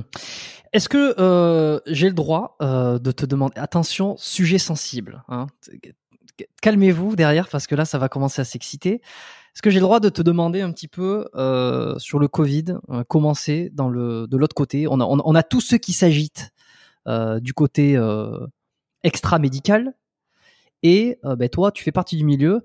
Euh, Est-ce que tu es vacciné? Est-ce que tu trouves ça bien? Et si t'as pas envie d'en parler, on n'en parle pas. Parce qu'attention, à chaque fois que ce sujet arrive sur le podcast, il y a toujours des commentaires, des retours. Euh, calmez-vous, calmez-vous. Ne, ne, venez pas vous plaindre à moi, ne venez pas, euh, ne venez pas donner votre avis comme quoi c'est vrai, c'est pas vrai. Je n'en sais rien, je pose des questions. J'ai le droit de te demander un peu où c'est que t'en es toi dans ta tête là-dedans? Non, non. Le vaccin. je peux, ouais, je peux, je peux, te, je peux te répondre. Hein. Alors le vaccin, moi, je suis vacciné, trois doses pour être exact. Après, mmh. oui, il y a eu, enfin, en, en, gros, il y a eu de l'exagération, il y a eu il y a eu pas mal d'erreurs, mais de partout. Tu vois, il y a eu des erreurs, je pense, des politiques, il y a eu des erreurs de certaines politiques de santé aussi, que ce soit par excès, que ce soit par défaut, que ce soit par s'être prononcé peut-être trop vite. Il y a eu de l'excès aussi dans le camp inverse, hein, des entre guillemets anti-vax, des gens euh, défiants. C'est-à-dire que quelle que soit l'idée, c'est un peu ce que je dis. Tu vois, t'as des gens qui vont, t'as des politiques qui vont pousser les choses euh, euh pour l'image. T'as des gens qui, au contraire, vont de toute façon s'opposer à tout ce qui va venir euh, d'une autorité euh, de santé, de scientifique, etc. Parce que de toute façon, tu as des gens qui sont défiants de tout, et au milieu, tu as des choses vraies, euh, je pense, un peu un peu partout. Après, c'est un sujet, comme tu as dit, hyper sensible, on peut pas tout dire dans les réseaux sociaux, sinon on voit ce que ça donne. Donc voilà, après, à titre personnel, voilà, moi je suis vacciné. Bon après il y avait l'obligation de toute façon. Ouais ouais non c'est ça mais est-ce que Pareil, soit donc euh... au-delà au-delà de ça est-ce est-ce que dans dans les dans les hôpitaux euh, t'as cette réelle t'as vu une réelle différence entre les vaccinations les non, les, les vaccinés et les non vaccinés euh, est-ce que toi tu as l'impression que le vaccin est imputable au nombre de, de malades qui rentrent ou qui ou justement donc qui a été euh, qui a permis de gérer euh, une certaine crise? De toi ouais, de ta ouais. vision interne en fait c'est surtout ça même si elle n'est pas forcément vraie, elle est biaisée, non, elle est personnelle, on est d'accord. Ta, ta, question, elle est très bonne, bien sûr, et c'est toujours hyper difficile de faire justement des, euh, des, des a priori, des statistiques de comptoir du j'ai l'impression que, parce que avec des impressions, en fait, tu peux euh, même tes propres impressions, même si tu penses qu'elles sont réelles, des fois, tu sais, ton cerveau, il joue des tours. Ouais. Euh, tu vas occulter, tu vas prendre les informations qui t'intéressent, et c'est un mécanisme humain, hein, quel que soit le sujet. Tu vas prendre les informations qui t'intéressent et tu vas un peu rejeter le, le reste. Donc faire des statistiques sur euh, mon impression, ça ça a pas beaucoup de valeur. Maintenant, euh, euh, je réfléchis à ta question. Euh, maintenant, pour le vaccin, mm. je pense à titre personnel que moi je me vaccinerais euh, si c'était à refaire. Euh, je pense aussi que j'ai vu des effets secondaires du vaccin, des myocardites, donc je sais qu'il y a, il y, a, il y a un petit sur-risque, ça c'est prouvé. Après, est-ce que le risque a été sous-évalué euh, euh, c'est possible parce que c'est vrai qu'on ne déclare pas tous les effets indésirables. C'est vrai qu'au final, tu peux avoir un surrisque qui est plus important que ce qui est réellement déclaré. Donc oui, des effets indésirables, j'en ai vu. Et c'est vrai que quand tu vois les effets indésirables, euh, ta première réaction, c'est de te dire, en fait, euh, faut pas se vacciner. Tu vois, quand tu vois une myocardite grave post-vaccinale, des graves post-vaccinales, j'en ai pas vu, mais j'ai vu des myocardites post-vaccinales. Tu te dis toujours, attends, demain je dois faire ma troisième dose. Est-ce que je la fais vraiment? Et c'est un mécanisme normal. C'est normal de douter. Mais euh, après, voilà, c'est aussi le but des statistiques, c'est aussi le but de se dire est-ce que ça protège euh, du Covid, est-ce que ça protège? Alors parce que voilà, après tu as la protection individuelle, tu as la protection, la protection de groupe euh, et, la, et l'action sur la transmission du virus. Enfin, c'est des choses dont on peut débattre euh, hyper longtemps. Qui a la vérité, je sais pas euh, exactement. Mais voilà, moi à titre perso, je me vaccinerai. Après, je sais que si tu as des facteurs de risque ou autre, il y a des gens à qui je conseillerais pas forcément le vaccin et j'ai déjà contre-indiqué la vaccination à, à, plusieurs personnes qui ont justement, tu vois, soit des facteurs de risque, soit qui ont déjà fait des myocardites. Enfin, tu sais qu'ils ont beaucoup plus de risques parce que à titre individuel, euh, c'est pas la même chose qu'à titre collectif. Donc, euh, euh, donc voilà un petit peu. Mais bon, pour te répondre, après, euh, inversement, j'ai aussi vu quand, enfin, je suis obligé de le dire, t'as quand même des gens qui disaient le Covid n'existait pas. Euh, j'ai quand même vu un paquet de personnes et j'ai quand même mis des circulations extracorporelles à un paquet de personnes qui ont eu des Covid graves. Donc quand les gens viennent te dire ouais, le Covid ça n'existe pas, de là à dire qu'il y a des gens qui ont été déclarés morts du Covid alors que le Covid c'est juste le truc qui les a fait basculer, c'est vrai. Tu vois, en fait, dans chaque argumentaire, dans chaque camp, t'as, t'as, t'as oui, t'as, t'as des trucs vrais. T'as des gens qui ont été déclarés morts du Covid alors qu'ils avaient un Covid entre guillemets asymptomatique. Ils ont pas eu une forme grave du Covid. C'est juste comme si euh, au moment de ta mort d'un cancer, bah, t'étais positif au Covid. le Covid, peut-être qu'il a participé, peut-être qu'il a simplement accéléré ton décès, tu vois, de une semaine, dix jours. Peut-être que Mm. tu serais mort le mois d'après avec le prochain rhume qui serait passé. Donc, ce genre de situation, bien sûr qu'il existe. Mais inversement, donc, donc, je suis d'accord que les chiffres, peut-être, ils sont peut-être, et je mets des gros guillemets parce qu'après, tu sais, tout peut être repris, etc. Mais, euh, mais peut-être qu'il est un peu surestimé sur la mortalité réelle du Covid. Inversement, il y a peut-être eu des cas non, diagnostiqués ou etc. Mais euh, ce que j'ai vu aussi, c'est des gens qui sont vraiment morts du Covid, des gens jeunes, sans antécédents. Donc, euh, voilà, tu peux pas nier complètement que le Covid, c'est quelque chose qui peut, qui a pu être grave. Aujourd'hui, c'est un peu différent. Il y a encore des Covid, mais euh, euh, c'est juste le test, posi- enfin, c'est mon sentiment, c'est juste le test positif. Les formes purement Covid, elles sont, euh, j'ai l'impression, exceptionnelles. Après, ça fait un moment que je me suis pas plongé dans les, derniers articles, donc tout ce que je dis là, ça date d'il y a euh, un an, parce que dans, dans la pratique quotidienne, sauf service de virologie, d'infectio, euh, le Covid, tu vois, c'est des tests euh, positifs, négatifs, mais c'est juste, on fait pas certains euh, certains gestes, comme on décalerait quelqu'un qui a la grippe. Tu vois, tu te dis, bah, on va pas faire un geste chez quelqu'un qui a une infection en cours. T'attends une semaine, t'attends qu'il est guéri, c'est logique, mais comme tu le ferais pour, pour un rhume. Donc, euh, voilà, je pense qu'il y a eu, tu vois, des abus un peu dans les deux sens. Il faut pas, enfin, faut pas rentrer dans la politique euh, hyper euh, alarmiste. Voilà, après, on peut refaire l'histoire aussi. Maintenant, je comprends qu'au départ, quand tu un virus dont tu ne connais pas l'évolution, dont tu as très peu d'éléments, c'est toujours difficile d'émettre des recommandations. hein, et je pense que j'aurais pas aimé être à la place des, des personnes qui avaient à le faire. Mais c'est vrai que des fois, c'est difficile de dire euh, je ne sais pas. Euh, et ça, ça, je pense que c'est là le, le- tu vois le, je l'erreur des politiques ou autre, mais de dire en fait, euh, on ne sait pas, donc euh, voilà. Ouais, ouais. C'est, un peu ce que je vais conclure euh, sur le Covid. Ouais, non, mais c'est ça. Mais, euh, mais bon, comme tu dis, on peut, enfin, on peut pas tout dire. Quoi. Après, t'as, t'as un peu partout. C'est un sujet hyper touchy. c'est un sujet hyper touchy. Et j'en ai peut-être déjà trop dit. Non, non, t'en as, as, euh, as dit ce qu'il fallait, c'était très bien, mais Si je suis supprimé ou si vous avez plus de nouvelles de moi, Oui, mais justement, ça sera une preuve qu'il y aura un complot. Donc, euh, il t'arrivera rien. Parce que si t'arrive quelque chose, ça sera la preuve que, que, que t'as, révélé bon, des choses. Maintenant, maintenant, je l'ai dit, c'est bon, je suis, je suis safe. T'es tranquille. Mais tu vois, comment tu fais pour savoir, euh, là, t'as pris l'exemple de la myocardite, c'est, c'est, c'est un peu ta ta spécialité. Comment tu fais pour savoir que, euh, elle est due, euh, au vaccin, euh, et, et- et au-delà de ça, tu vois, j'ai un exemple. Euh, J'avais un ami qui a, qui a eu une myocardite. Il avait 25 ans, c'était l'année dernière. Euh, il m'a- il m'envoie un message, il me fait euh, Tiens, euh, tiens gros, tu me passeras me faire la bise à l'hôpital. Euh, j'ai eu, un, peu- j'ai eu un, un- un arrêt cardiaque, il me dit au départ, parce que tu sais, c'était pas sûr. Et puis, tu sais, c'est, c'est, les gens mélangent entre myocardite, péricardite, euh, fi- des- fibrillation. Enfin, tu sais, il y a un peu tout. Ouais. Arrêt cardiaque. Et puis, tu devais vouloir dire une crise cardiaque. Oui, voilà, crise cardiaque. Allez hop. Et, euh, et, en fait, bon voilà, il a eu une myocardite. Bon, ça a été diagnostiqué assez vite. Il a été pris en charge. Il était en urgence. euh, il a été soigné. Tout ça. Aujourd'hui, il va très bien. C'est super. Mais il avait 25 ans, ce qui est assez. euh, euh, au départ, je me dis crise cardiaque à 25 ans, mais qu'est-ce qui lui arrive quoi? Et alors surmenage, stress. Euh, je sais plus ce qu'on lui a dit. Pas mal de choses. Et pas du tout le, le, Covid pour le coup, euh, ou pas du tout le vaccin n'est revenu, que ça soit de lui ou des médecins. Enfin, et puis ensuite, bon voilà, deux semaines après, il était sorti, tout allait bien, puis on n'en a plus jamais reparlé. Euh, donc voilà, c'était juste pour parler de ça. C'est là, il a une myocardie. Est-ce que je sais pas Est-ce qu'il faudrait, euh, il faudrait penser au vaccin dans ce cas, dans, dans ce cas-là Et comment tu fais pour savoir si le vaccin participe à cette myocardite Bah, déjà, est-ce que tu, est-ce qu'il faut y penser?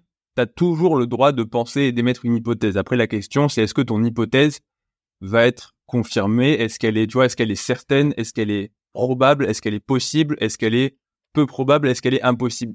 Typiquement, euh, t'as une myocardite. Si la personne n'est pas vaccinée, la probabilité d'une myocardite post-vaccinale, elle est impossible. Si la personne a été Mm. vaccinée il y a deux ans, la probabilité, on est hyper faible. Après, c'est sûr que si c'était trois jours avant, tu vas passer dans le probable, voire peut-être le certain. Alors, t'as pas forcément de moyen d'affirmer pour la, pour la myocardite liée au vaccin, euh, d'affirmer le diagnostic à ma connaissance, tu vois, sur la, la causalité de façon certaine. T'as des maladies où si tu retrouves un virus, si tu retrouves, tu vois, tu peux affirmer de façon certaine. À ma connaissance, pour la myocardite post-vaccinale du Covid, tu peux pas, t'as rien qui te certifie à 100%. Donc en fait, ce qui va euh, conforter ton diagnostic, ça va être des critères, euh, notamment le critère temporel, vois, le critère de probabilité. Je peux t'en citer deux qui me viennent en tête en premier. Euh, est-ce que alors voilà, est-ce que la personne était vaccinée Oui, non? Quel est le délai de la vaccination? En gros, t'as des, tu fais par analogie ou par, enfin par raisonnement avec les autres cas de myocardite post-vaccinale où tu sais que le délai, voilà, il est à X jours. Donc plus tu vas te rapprocher de ces X jours, et plus tu peux te dire c'est en rapport avec ça. Si c'est euh, une heure après, tu te dis peut-être c'est trop tôt. Je dis peut-être. Euh, si c'est un an après, tu te dis ok c'est trop tard par rapport au mécanisme. Et ensuite, est-ce que tu as une autre cause qui est euh, plus probable? Si par exemple la personne a une maladie auto-immune, si la personne a pris des médicaments qui peuvent induire des myocardites dans un délai tu vois plus raisonnable, bah du coup tu vas plutôt t'orienter vers d'autres causes. Donc en gros c'est un petit peu c'est un petit peu tout ça et puis des fois tu peux pas forcément trancher. Donc voilà un peu les, les critères qui font t'orienter vers un diagnostic en particulier. Je pense que je sais pas si ça répond à ta question. Ouais, bah voilà pourquoi c'est si compliqué d'arriver à faire un, un, un, lien de cause à effet euh, validé, euh, 100% sûr. C'est hyper compliqué. Euh... Ouais, bien sûr. On avait parlé de l'intelligence artificielle il y a deux ans. Euh, T'étais pas tant inquiet que ça. Alors, j'ai pas fait l'effort ou euh, je sais pas si on peut dire l'effort de réécouter l'épisode qu'on a fait ensemble parce que il, m'était resté un petit peu en tête. Je savais les sujets dont on avait discuté et, euh, des fois j'ai pas le temps de, de, réécouter des anciens épisodes pour mettre à jour ou quoi. Mais, mais je sais qu'on avait parlé de ça. T'étais pas inquiet sur le fait que l'intelligence artificielle n'allait pas forcément aller peut-être modifier euh, certaines pratiques médicales, mais dans le fond, euh, les médecins euh, n'allaient pas être supplantés par une AI. Bon, il s'est passé deux ans. Depuis, il y a ChatGPT qui est venu foutre la merde. Il y a le 3, le 4, le, le je sais pas combien, il se développe. Ça va à une vitesse de fou. Alors moi, je suis abonné à une newsletter de IA, juste comme ça pour info. Je vois les avancées technologiques qui sont hallucinants. J'ai entendu récemment Oussama Hamar nous sortir euh, que euh, il était, il faisait, il ferait plus confiance à une IA concernant le diagnostic qu'à un médecin, parce que qui ne serait pas euh, biaisé par ses propres, ses, propres émotions et que et qu'une IA au moins ça serait très, tu vois, avec les métriques, si on te prend toutes les métriques, tout ça, tac tac tac, l'IA te va te donner le bon diagnostic et le bon traitement. Bon, alors, est-ce que euh, tu es toujours euh, aussi peu inquiet ou tu commences à avoir les jambes qui, euh, qui flageolent? Alors, attends, le, le fait, le fait d'être inquiet ou pas inquiet, ne veut pas dire que les médecins vont être supplantés ou qu'elle va être la part de l'IA. Euh, tu vois, c'est pas parce que moi, moi, à titre personnel, j'ai assez peu d'inquiétude dans ma vie. Je suis quelqu'un de plutôt détendu. Euh, je suis pas, je suis pas très stressé de base. Mm. Donc c'est pas parce que je suis pas inquiet qu'il faut pas s'inquiéter. Et après, euh, tu as ma position en tant que cardiologue interventionnel où euh, bon, le moment où les robots pourront aller opérer une artère du cœur, je pense qu'il n'y est pas encore. Maintenant, il y a des spécialités qui s'en rapprochent plus vite que d'autres. Typiquement, si le cardiologue ne savait que lire un ECG, euh, oui, je pense que l'IA va te remplacer assez vite si c'était ta seule fonction.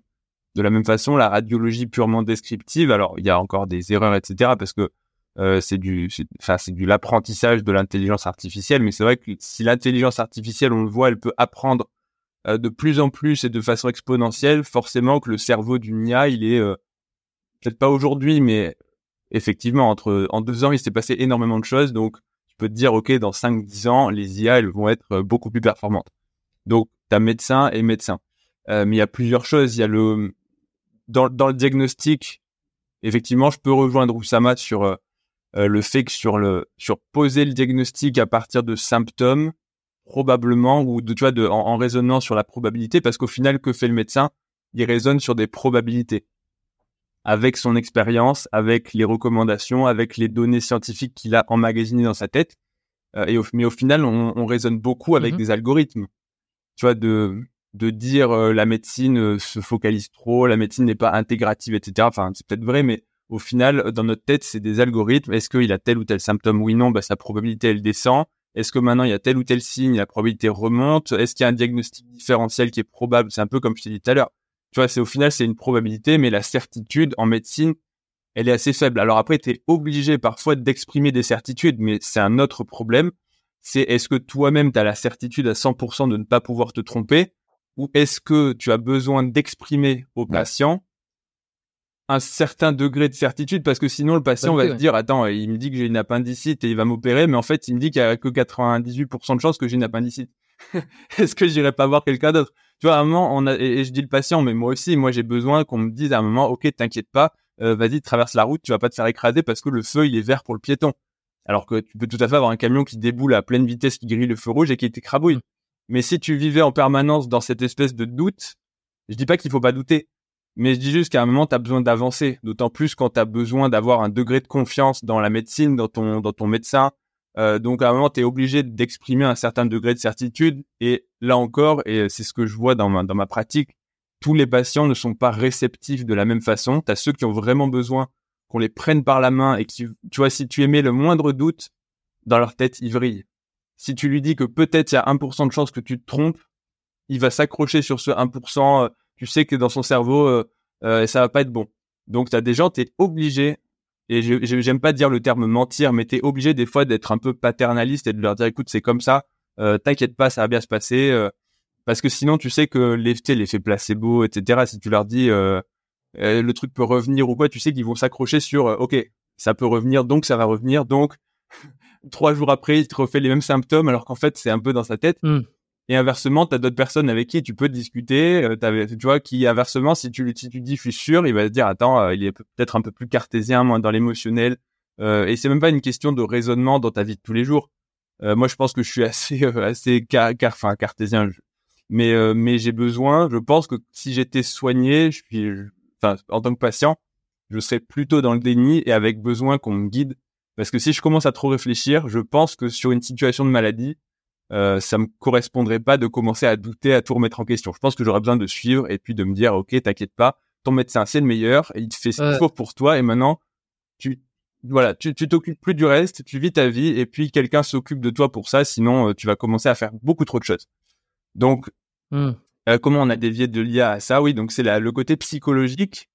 Bon, pour l'instant, les IA peuvent pas le faire, mais peut-être que tu vois, dans 5-10 ans, elles pourront le faire.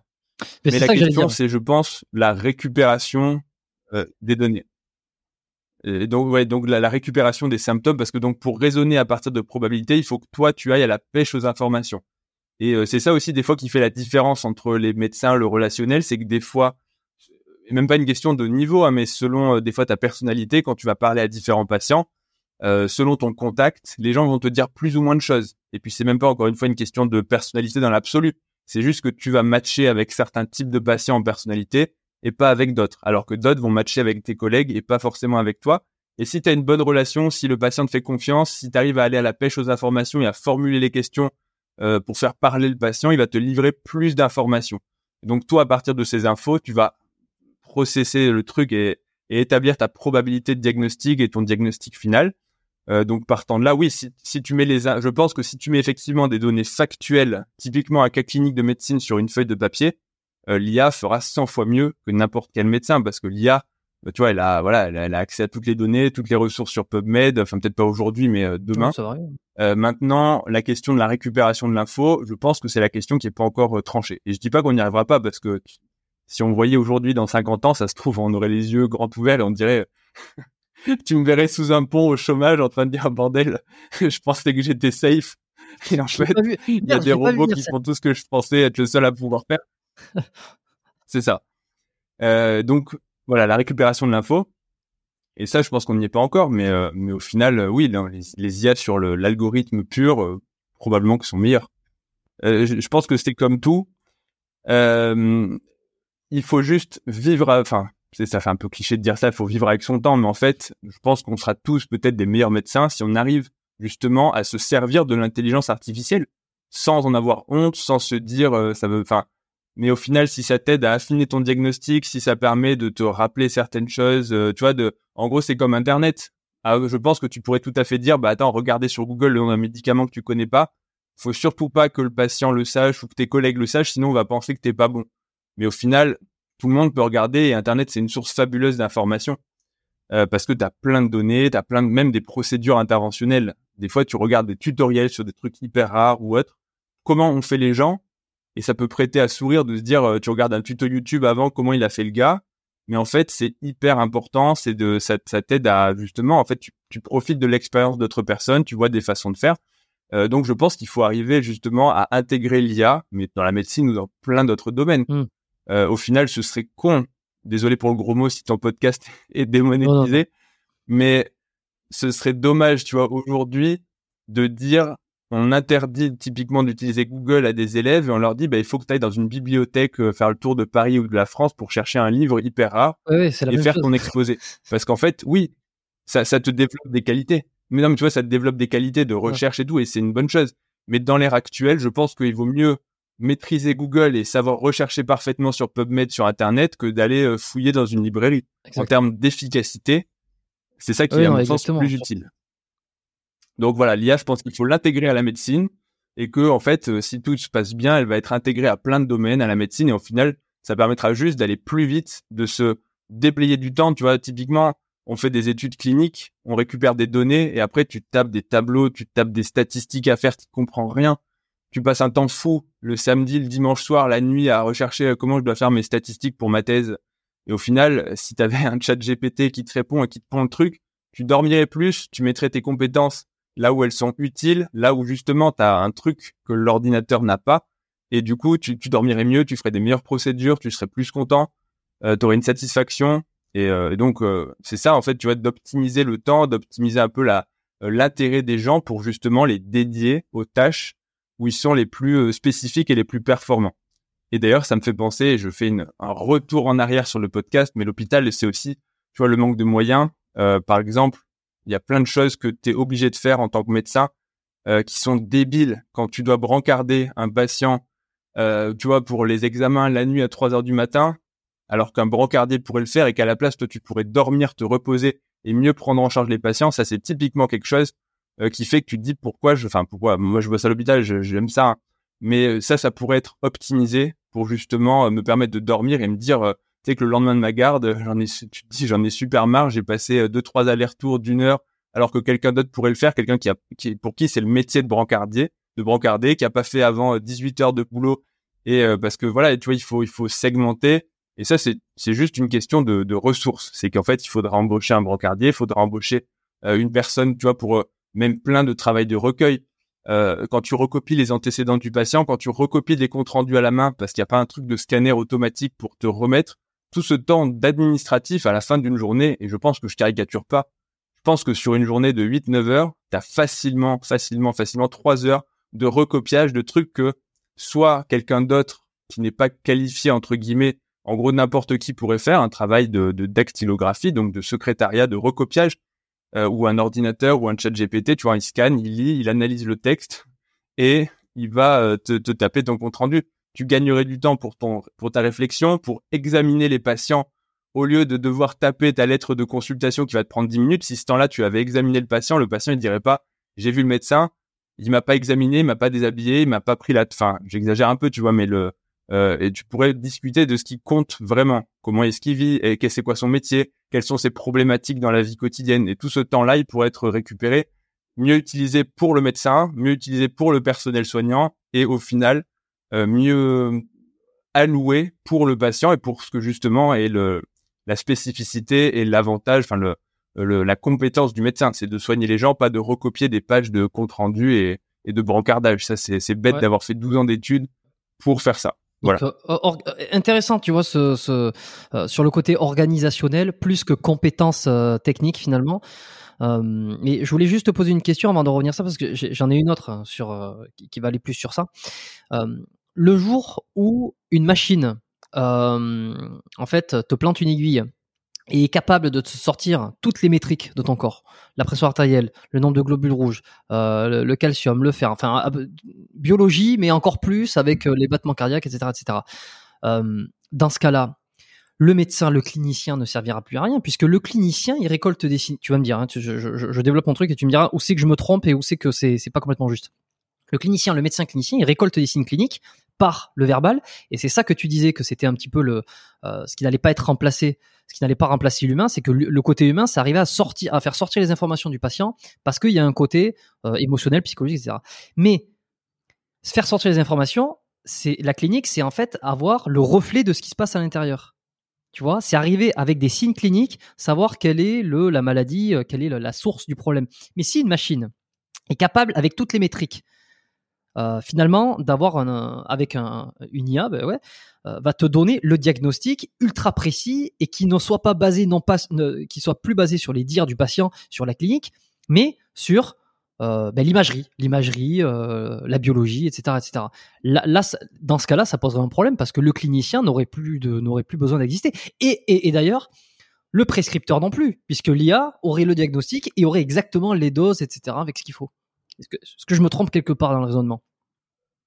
Je pense que non, non, tu te trompes pas. Si tu pousses ce raisonnement-là qu'effectivement quelque chose va supplanter et va récupérer toutes les données, va mieux les récupérer de toi et va mieux réfléchir et va proposer un traitement qui sera probablement mieux, plus justifié. Enfin, si tu prends en compte tout ça, effectivement, le médecin ne sert plus à rien.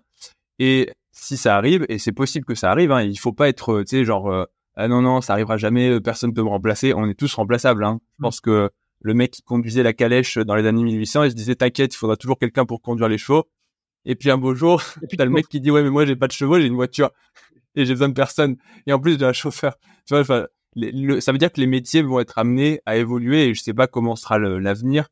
Mais dans tous les cas, ça va se faire progressivement et il y aura une adaptation. Et si effectivement le médecin n'a plus d'intérêt à aller récupérer les signes cliniques, bah, ça veut dire que le rôle de médecin va évoluer, euh, va changer et qu'au final, le, médecin ne servira plus à palper. donc, comment va évoluer la médecine, je peux pas te le dire.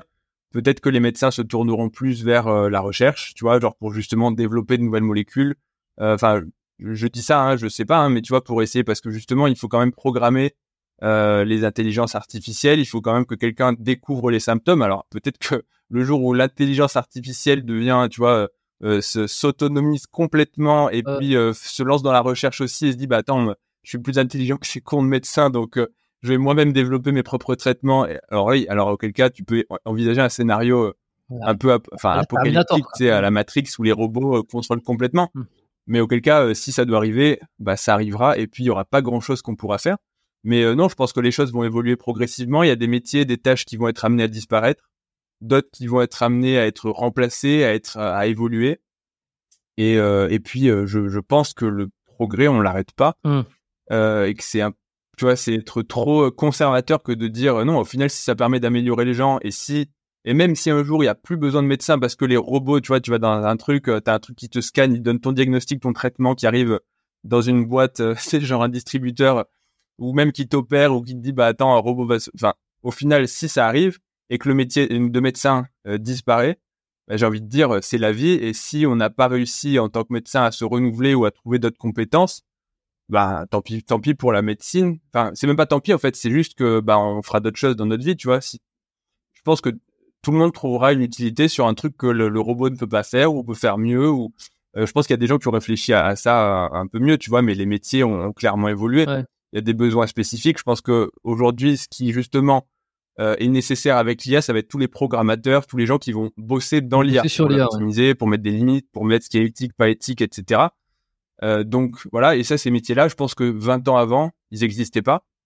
Euh, et les gens se posaient pas forcément la question, tu vois. Donc, euh, je pense que les choses vont arriver progressivement. Les jeunes feront peut-être plus médecine si dans 30 ans, il n'y a plus besoin de médecins. Ou alors, il y en aura quelques-uns qui feront des trucs, tu vois, mais il y aura peut-être moins de postes sur des postes très spécifiques de recherche, de, de validation, parce qu'il y a l'autre chose aussi, c'est euh, c'est qu'il y a quand même la responsabilité médicale, c'est-à-dire que pour l'instant, alors ça peut évoluer aussi, mais euh, quand tu vas chez le, laboratoire d'analyse médicale, dans chaque labo, tu as un biologiste, c'est un médecin qui est responsable de la signature des résultats et de ce que vont dire les automates. Déjà, c'est automatisé. Euh, tu peux imaginer que quand tu fais ta prise de sang, le nombre de globules rouges, le nombre de globules blancs, aujourd'hui, c'est automatisé par des automates qui justement te sortent tous les chiffres, tu vois, hyper rapidement. Quand tu vas au labo, ta prise de sang, elle sort en général quand tu es en ville le soir. Ou voilà. Mais en réalité, si tu mets dans l'automate et que tu valides le truc, la machine quand tu la lances, elle met, je sais plus, hein, mais je crois que c'est euh, 10 minutes. Ouais. C'est c'est quasi t'as même des machines pour les gaz du sang, c'est instantané, le truc ça te lit et puis en 15 secondes, tu as toutes tes données sur euh, le pH, etc. Euh, et c'est simplement qu'en fait, on attend qu'il y ait assez de tubes pour lancer la machine et c'est pour ça que les résultats sont retardés parce que sinon ça coûterait trop cher de faire la machine pour un tube, un tube, un tube. Euh, pourquoi je dis ça? Parce que aujourd'hui l'automate compte les globules rouges, il te sort plein de valeurs, alors qu'avant c'était le biologiste, tu vois, il prenait son frottis, il prenait sa lame, il étalait le sang, et il comptait les globules et il te rendait le résultat. Ça aujourd'hui, ça a évolué, plus personne ne le fait, sauf dans des cas hyper spécifiques où tu as justement un biologiste qui se dit attends la machine, là je pense qu'il y a une erreur, on va vérifier manuellement ce qui se passe, et il peut être amené, voilà. Euh, mais l'automate est quand même sous la délégation. Si tu regardes tes, tes prises de sang en bas, tu as marqué sous la délégation de et ta signature d'un médecin. Euh, donc il faudra quand même une responsabilité. Pareil pour la radiologie. Même si une IA te dit bah diagnostic, euh, je sais pas, euh, tumeur du poumon, cancer du rein, etc. il faudra quand même que un médecin ait pris la responsabilité de valider le diagnostic, parce qu'aujourd'hui une IA ne peut pas ou une machine ne peut pas prendre de responsabilité médicale, parce que Je pense qu'il y a plusieurs raisons. La première, c'est financier. Tu vois, t'imagines que s'il faut se retourner contre quelqu'un pour une erreur, le fabricant de la machine, le fabricant de l'IA, s'il doit gérer toutes les plaintes ou toutes les erreurs de diagnostic du monde, il va être coulé assez rapidement. Donc, euh, ça permet de, tu vois, de mettre des interfaces. Ben, sauf le jour où j'imagine, alors je, je, fais un peu mon complotiste, mais euh, il y aura une société euh, d'intelligence artificielle tellement riche qui aura inondé le marché, qui sera partout, qui sera inattaquable parce que elle sera trop, elle sera, il y a rien à faire, tu vois. Et puis en plus sur cette question de responsabilité, il y aura peut-être l'histoire de qui est responsable. J'attaque la société, ah ben je peux pas l'attaquer parce qu'en fait ça va me coûter trop cher et parce qu'elle est trop grosse. C'est un peu comme euh, va attaquer Amazon, hein, et puis on en reparle. C'est, tu vois, c'est, c'est un peu la même chose. Puis je vais même, je vais même, je vais même être plus cynique. va attaquer un médecin non, mais c'est la vérité. Tu peux attaquer les médecins, mais globalement, sauf s'il y a vraiment une vraie faute, euh, on a la chance entre guillemets qu'il y a, enfin, beaucoup de tolérance des fois par excès, parce que des fois tu as des vraies fautes qui devraient être euh, condamnées. Je dis pas mettre en prison, enfin, ça dépend de la faute, mais euh, mais voilà, mais ça permet aussi de pouvoir quand même faire de la médecine sans se dire à chaque décision que je vais prendre, des fois par excès, des fois par défaut, parce que c'est toujours, comme je l'ai dit, des probabilités. Donc si tu es attaqué euh, si ton, ton diagnostic final c'est 99% de probabilité, tu as quand même 1%. Donc si tu soignes 20 euh, patients par jour, bah, ça veut dire que chaque semaine tu fais, enfin c'est très caricatural, mais en gros une erreur. Si cette erreur elle est grave, bah à la fin de ton année, tu vois, tu as 50 plaintes. Et donc heureusement que tu as quand même, on, considère que c'est pas une science exacte, donc il faut pas pousser la, la chose, mais euh, mais voilà, mais c'est vrai qu'aujourd'hui c'est difficile d'attaquer. Enfin c'est difficile. Tu peux, tu peux attaquer les médecins, tu as régulièrement des plaintes, etc. Euh, mais c'est vrai que c'est c'est pas l'embêtement, on va dire. Enfin, le mot est pas très euh, voilà, mais c'est pas l'embêtement des médecins en France. Je dis bien en France parce qu'aux États-Unis, c'est hyper différent. C'est pas la même culture.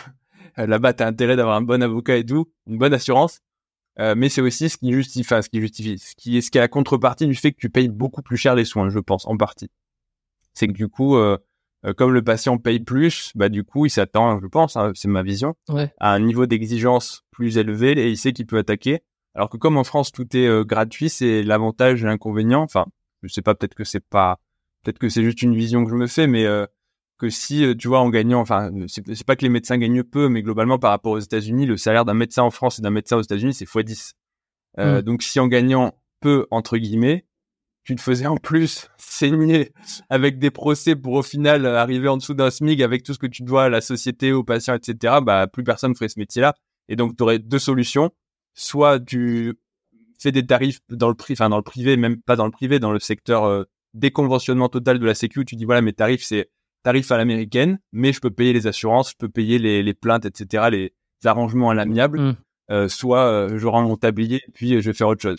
Mais est-ce que tu penses je pense que, c'est en, bonne partie, tu vois un peu pourquoi le système est-ce qu'aux États-Unis, ils sont plus efficaces, ils sont meilleurs? Est-ce que le système médical est, meilleur? Pas, pas forcément en termes d'organisation, de d'équilibre, euh, mais en termes d'efficacité, euh, justement parce qu'ils sont payés plus, parce qu'il y a plus de chances d'être attaqués? Est-ce qu'il y a, y a vraiment euh, ce truc très libéral de résultat ou résultat ou rien, quoi, tu vois? Non, je, je, je, honnêtement, je pense pas, et je dis pas ça parce que je suis français. je, je pense que c'est à peu près pareil pense que c'est à peu près pareil. Le niveau, il est très bon aux États-Unis. Euh, mais mais il faut pas se dire que les médecins euh, aux États-Unis sont euh, forcément meilleurs. Il y a, il y a même en France, hein. Même en France, tu as un peu des fois le mythe de se dire le médecin qui est dans le privé, il est, enfin, certains patients pensent ça, pas tous, mais mmh le médecin dans le privé, comme il paye, comme il facture plus, du coup, c'est qu'il est meilleur. Mmh il, y a, ouais, comme une pression de résultat. Euh, ben, t'as une pression. Alors, c'est vrai, oui et non, parce que c'est vrai que t'as tu vois, l'exemple le plus caricatural, un chirurgien esthétique dans le privé, bien sûr qu'il a une obligation de résultat. Parce que s'il n'a pas de résultat sur de la médecine qui est pas vitale entre guillemets, qui est euh, un luxe, euh, il va pas avoir de clientèle s'il fait pas la promotion, si euh, il a pas tu vois le bouche à oreille qui fonctionne, etc. Bien sûr que pour sa pratique ce sera euh, problématique. Euh, mince, je me suis perdu. oui, donc ça c'est le, cas le plus extrême. Je réfléchis juste au fil de ma pensée que j'ai bugué un petit peu. Médecin américain, français. Euh, oui, maintenant. Hôpitaux oui. Maintenant, le cas euh, inverse, typiquement aux États-Unis, en coronarographie, euh, donc pour aller réparer les artères du cœur, la voie historique, l'accès, c'est l'artère fémorale, mmh parce que dans les années voilà 80-90, c'était des, des, des dispositifs qui étaient gros Euh, et donc, il fallait les rentrer dans une grosse artère. C'est très schématique, mais en gros, c'est ça. Et donc, ça s'est développé par voie fémorale. Et puis un jour, tu as quelqu'un en France, je crois que c'est en France, qui s'est dit, ben moi, je vais faire de la voie radiale, c'est-à-dire en passant par la petite artère radiale. Euh, et donc, c'est plus petit, donc il y aura moins de complications, moins de risque de saignement parce que c'est plus petit. Et ensuite, on peut comprimer facilement, beaucoup plus au niveau du poignet qu'au niveau de la fémorale. Sauf que tu as une courbe d'apprentissage. Et aux États-Unis, donc aujourd'hui, c'est prouvé qu'il y a moins de complications en voie radiale qu'en voie fémorale, mmh. et que globalement, le, à peu près, les résultats sont les mêmes. Mais aux États-Unis, il y a encore beaucoup de gens qui font de la voie fémorale parce que euh, tu sais que les premiers qui vont apprendre la voie radiale, en fait, il y aura un peu plus de casse entre guillemets parce que la courbe d'apprentissage fait que sur tes premières procédures, sur euh, tes 100, 150 premières voies radiales, tu vas être moins bon.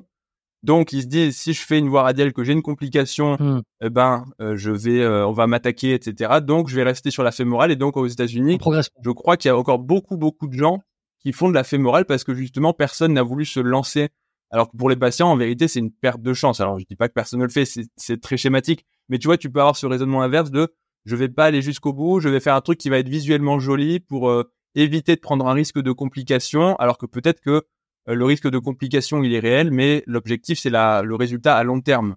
Et donc, et pas simplement qu'ils sortent du bloc vivant. Parce que s'ils sortent du bloc, mais que tu as fait une, un truc qui était peu risqué, mais que dans 5-10 ans, il doit revenir, bah, au final, peut-être que le, le bénéfice de ton geste, même si tu dois avoir un peu plus de complications immédiates pour faire un truc parfait. Tu vois, c'est voilà, c'est pour juste pour donner des petits éléments, mais euh, euh, globalement, c'est t'as des avantages et des inconvénients dans chacune des deux méthodes. Euh, à l'hôpital, quand t'as, c'est pas que t'as pas d'obligation de résultat parce que t'as quand même une éthique professionnelle, t'as quand même des concertations, t'as quand même des statistiques qui sont publiées. Enfin, tu peux pas avoir trois fois plus de mortalité dans ton service. Donc, tu as, quand même une pression. Alors, bien sûr, tu peux toujours trouver des exceptions, euh, mais tu as quand même des moyens qui sont encore euh, importants. Tu vois, tu comptes pas le matériel. Si tu dois prendre un nouveau matériel ou autre, tu peux le prendre. Alors que dans le privé, des fois, bah, comme c'est au forfait et que si tu, si tu utilises trop de matériel, ça va déduire euh, de, ce qui reste. Et que bah, du coup, tu peux dire, bah, je vais prendre moins de matériel, on va faire plus simple. Donc, il n'y a pas de bonne réponse. Tu vois? Ok, ok. Juste euh, un petit arrêt sur la, la coronarographie. Euh, c'est intéressant. Tu passes donc, peu importe que ce soit la, la, fémorale ou, la radiale, euh, une artère, c'est c'est très peu, c'est très peu élastique, c'est ça. Hein ça saigne beaucoup. C'est-à-dire tu, tu, te, tu te coupes une artère, ça saigne énormément et ça, ça a plus de mal à le colmater, si, je dis pas de bêtises. Comment tu fais quand tu dois passer donc cette petite caméra, ce petit fil, pour pas que ça saigne trop euh, tu m'as dit je, je, je, compresse donc euh, mais il faut quand même faire passer la c'est pas une caméra d'ailleurs c'est le bah si caméra plus euh, plus la technique je, sais pas comment on dit alors alors t'as as Syllabus qui a fait une très bonne vidéo sur justement les cathéters pour naviguer dans les vaisseaux sanguins. Ah ben je l'ai pas vu celle-là il faudra que j'aille la regarder. et donc ouais non mais c'est intéressant moi du coup j'ai écouté son son podcast. Ouais. Peut-être que d'ailleurs je m'attendais à rien, je connaissais pas la personne et euh, j'ai beaucoup apprécié euh, le podcast. Donc euh, oui, bah, j'ai pris beaucoup de plaisir à le faire cet épisode avec elle et il y a, ouais, c'était très intéressant. Il y en a qui, ont, critiqué l'épisode sur certains points, mais comme d'habitude, hein, sur les consensus scientifiques, le, vaccin, tout ça, sur des choses. Mais non, non, c'était c'est intéressant et puis elle, elle, a, elle a une expertise. Bah, c'est une vision que j'ai trouvé, c'est une vision que j'ai trouvé intéressante. Euh, bah tu vois, chacun a sa vision, chacun a sa sensibilité, et puis heureusement, on n'est pas tous pareils. On est un peu plus des fois dans le cartésien, des fois plus dans l'émotionnel. Il faut tout pour faire un monde. Mmh. Euh, je pense qu'elle est très cartésienne. C'est l'impression que j'en ai eu du podcast. Et heureusement qu'il y a des gens comme ça, même si c'est vrai que des fois, ça fait un peu l'impression de d'être froid, tu vois, d'être euh, un peu genre bon bah c'est comme ça, c'est pas autrement. Mmh. Maintenant, les arguments qu'elle a avancés étaient factuels, euh, enfin scientifiques. Sur le plan scientifique, c'était euh, exact et rigoureux. Après, bien sûr que tu peux remettre en question les choses parce que sinon tu n'avances pas en science, mais le fait de remettre en question ne veut pas dire que c'est prouvé. Euh, donc voilà, donc du coup on digresse de, des vaisseaux, mais donc les, les cathéters, donc c'est des tuyaux du coup pour rentrer dans les artères et amener du matériel. Donc il faut naviguer effectivement dans les différents vaisseaux jusqu'au cœur et tous les vaisseaux, tous les toutes les artères mènent jusqu'au cœur, en tout cas au coronaire.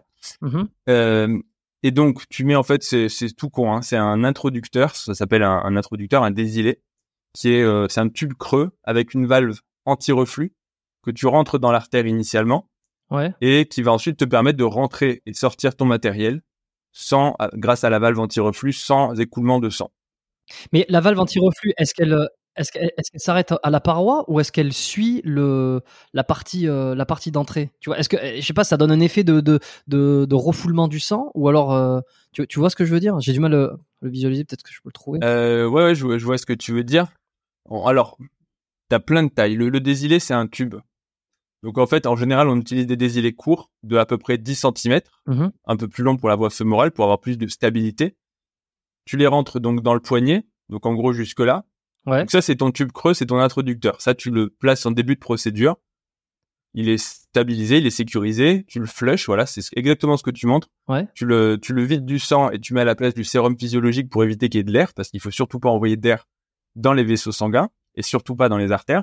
Ouais. Et à partir de là, tu as ta valve anti-reflux donc qui va ressortir, voilà, exactement comme tu montres, même si je suis en basse qualité, euh, au niveau du, du poignet. Mmh et donc cette valve anti-reflux, tu peux rentrer ton matériel et le sortir. Mais en général, ce que tu fais, c'est que tu rentres ce qu'on appelle une sonde, c'est un cathéter qui va sortir, mais qui va être aller jusqu'au niveau du cœur. Donc c'est un tube à peu près qui fait un mètre, un mètre dix, qui est creux.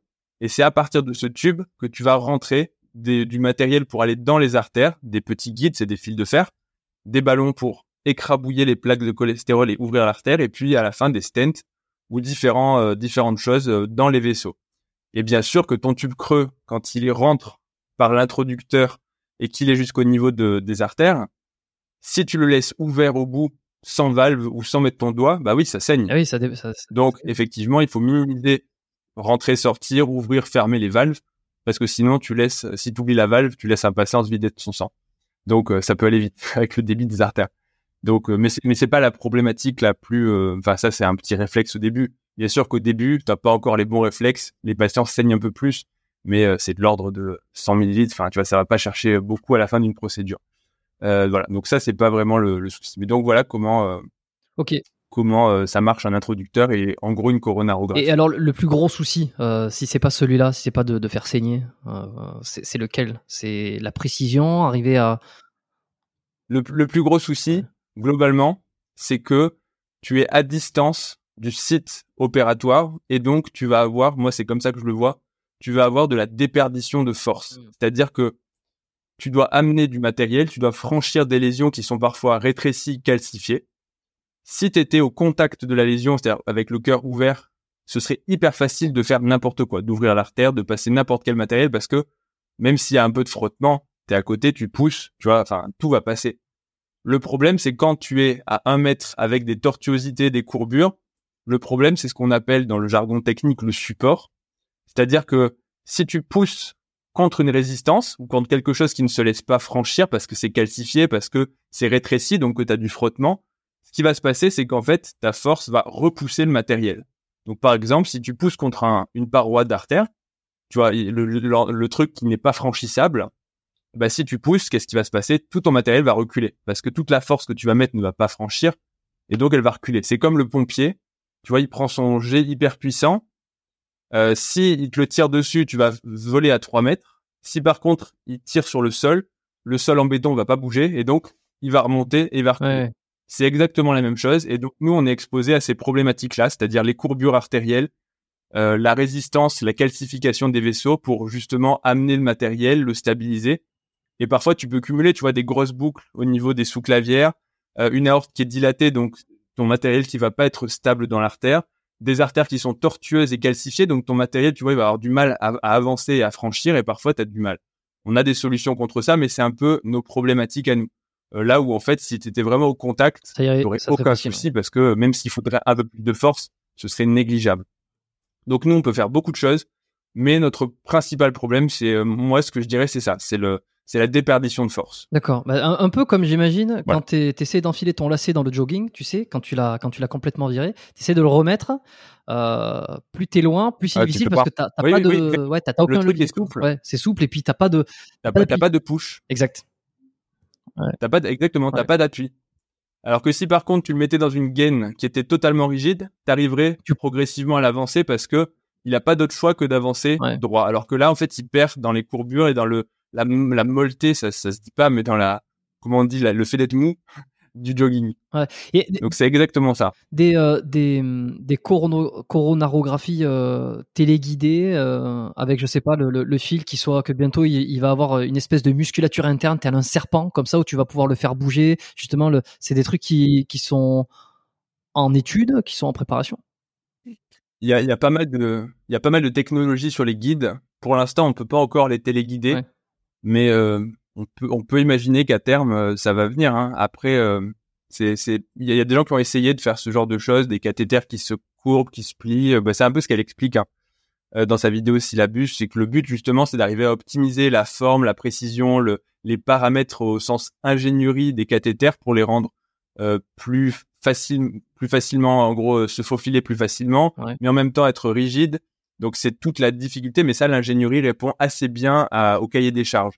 Donc progressivement, avec les avancées technologiques, les guides euh, et le matériel deviennent de plus en plus petits, de mieux profilés, euh, plus miniaturisés. Donc euh, l'angioplastie, la coronarographie d'aujourd'hui et la coronarographie déjà d'il y a 10 ans ou d'il y a 20 ans, Bouger, ouais. si on compare, voilà, il y a 20 ans, c'est pas du tout la même en termes de matériel. Et je pense que si les, si on, si les gens voyaient aujourd'hui ce qu'on fait, euh, ils se diraient, OK. Et c'est d'ailleurs pour ça que la chirurgie cardiaque, euh, justement, euh, perd des indications parce qu'il y a de plus en plus de choses qu'on peut faire en, en ce qu'on appelle en percutané. Ok, tu vois, j'avais du mal à trouver la vidéo parce qu'en fait, elle a, elle a l'intelligence euh, et elle a le, elle a l'habitude hein, de ne pas mettre des mots comme euh, parce que j'arrivais pas à trouver. Je tapais sur Google syllabus, cathéter, vaisseau sanguin. euh, J'ai tapé euh, coronarographie, je trouvais pas. Tout simplement parce qu'en fait, elle n'utilise pas ces mots qui sont des mots barbares. Et, et en fait, je vais retrouver dans la vidéo, c'est comment naviguer Ouais, dans les vaisseaux sanguins. Et, Ouais. et, et alors, je, je la trouve là, je me la mets de côté. Regarde, je vais faire un. Pour ceux qui veulent aller regarder là, hop, c'est celle-ci. Comment naviguer dans les vaisseaux sanguins. Sortie il y a deux mois. Enfin, il y a deux mois au moment où on enregistre euh, aujourd'hui. Euh, J'irai la regarder, tu vois. Je me la mets de suite avant d'oublier. Hop. Et, euh, et alors, une question que je m'étais notée aussi, eh ben, sur le cœur, on, reviendra sur l'intelligence artificielle après parce que j'ai encore deux, trois trucs que je me, enfin, un petit truc que je m'étais noté. J'en ai parlé la dernière fois avec. Tu veux vraiment, tu veux vraiment me remplacer, hein. Tu veux vraiment me remplacer. Non, justement, Que je dise que je vais être remplacé. Tu veux que je me l'admette. je veux absolument tout faire pour essayer de comprendre comment tu ne comment tu ne seras pas remplacé. Voilà, je veux je veux lutter contre ça. C'est c'est C'est plutôt gentil. ça. Non, question sur le cœur rapidement. Je pense que ça va intéresser beaucoup de monde, surtout les sportifs qui écoutent. Euh, j'ai discuté avec, euh, j'ai enregistré un épisode il y, a, il y a- il y a quelques semaines qui sera sorti le 180 probablement avec euh, Jack Steam. Je sais pas si tu connais euh, euh, Jack Steam, Jack de Jack Steam. Non. Euh, où on parle, on parle de tout ce qui est la perte de poids, euh, comment perdre du poids, un petit peu tout ce qu'il faut savoir, mais sur le côté euh, pas tant alimentation, j'en avais déjà parlé dans un dans, dans ces podcasts, mais plutôt sur le côté les différentes filières énergétiques, euh, quand on se pousse à bout, etc. Et je lui ai demandé, est-ce que à un moment donné, être en en, en filière maximum euh, alors il faut, faut aller écouter le podcast, j'ai oublié tous les termes techniques ou quoi, mais en gros, lorsque tu te pousses au maximum sur un effort court et intense et que tu mets euh, ton système cardiovasculaire au taquet, est-ce que finalement, il n'y a pas un espèce de risque à un moment donné euh, de perturber le cœur, de faire mal au cœur? Tu vois, moi j'ai 30 ans, par exemple, admettons j'ai 33, euh, j'ai expliqué que des fois je faisais du 10 x 10, enfin 10, 10 fois... euh, 10 fois au rameur, 10 fois une minute avec une minute de pause. Ça m'arrive de faire ça et que c'était un peu ma façon de faire du cardio en filière euh, filière euh, filière 3 ou filière 1, je sais plus dans quel sens dans quel sens. Bref. Euh, et en gros, c'était la, la, la manière très intense, c'est que tu fais pas ça pendant 20 minutes, tu fais ça, tu fais des, des, des alternations comme ça. Je me dis mais je me suis posé la question, je suis en bonne santé, je suis pas en surpoids, je suis bien, j'ai jamais eu d'antécédent cardiaque, mais je me suis dit attends, euh, là-dedans, ça va tellement vite est-ce qu'à un moment donné, il n'y a pas un risque pour... Est-ce que je vais pas péter le cœur, quoi? Lui me disait qu'il avait jamais eu de soucis comme ça dans ses clients ou dans des retours. Euh, et je me suis dit, tiens, ça, c'est une question que je garde pour le doc. Oui, je vois, je vois ce que tu veux dire. En gros, tu te dis, je pousse tellement mon cœur que mon cœur va s'arrêter. Ouais, il se dit, euh, il a la... Et c'est parfois quand on fait du sport, euh, ouais, c'est ça, quand on fait du sport hyper intensif sur des efforts maximaux, hyper intenses, hyper brefs, on se dit, euh, là, c'est la fin, là, euh, t'en peux plus, tu vas t'effondrer, euh, t'as t'as le cœur qui bat à 200 à l'heure. Alors, non, parce que ton cœur, alors, si- bien sûr, si t'as pas de maladie, je vais répondre d'emblée, si t'as des maladies cardiaques, si t'as certains types de pathologies euh, artérielles, si t'as des maladies de cardiopathie hypertrophique, si t'as des troubles rythmiques, donc des maladies qui peuvent provoquer des troubles du rythme euh, pour différentes raisons, hein, soit des faisceaux euh, électriques anormaux, soit de la fibrose au niveau du cœur qui s'est formée pour X ou Y raison, notamment séquelles de myocardite ou autres maladies, ça peut être problématique. Donc, c'est si tu as une maladie cardiaque connue, si elle est inconnue, bien sûr, malheureusement, c'est des fois un mode de révélation. Le mec qui court après le bus, il fait un arrêt cardiaque et il arrive en salle de caté. donc de cathétérisme pour euh, la réanimation de, de l'arrêt cardiaque et vérifier. Enfin bref, on va passer les détails. Mais euh, bien sûr, voilà, si c'est pas connu, euh, mais si c'est connu, il faut bien sûr l'accord d'un cardiologue du sport qui va vous dire spécifiquement ce que vous pouvez faire ou ne pas faire comme entraînement. Alors le faire, on peut toujours le faire. La question, c'est quel est le risque de le faire? De le faire, tu peux te pousser même avec la maladie la plus sévère. Le problème, c'est que si tu as une chance sur deux de mourir d'un arrêt du cœur ou d'un trouble du rythme grave, bah c'est pour ça que c'est déconseillé. Donc il y a des maladies qui sont contre-indiquées du sport. Alors le sport, ça englobe en plus plein de choses. T'as sport et sport. Et euh, tu as des classifications du sport en fonction de l'intensité, en fonction de différents paramètres. Mmh. Donc typiquement, ça va être en gros sport d'endurance, sport de force ou sport euh, qui font ni l'un ni l'autre. Donc typiquement sport de précision. Tu as la composante intensité, la composante endurance. Et tu as des sports qui sont ni intenses ni endurants. Typiquement euh, les fléchettes. Tu vois, c'est ni intense ni endurant pour le cœur.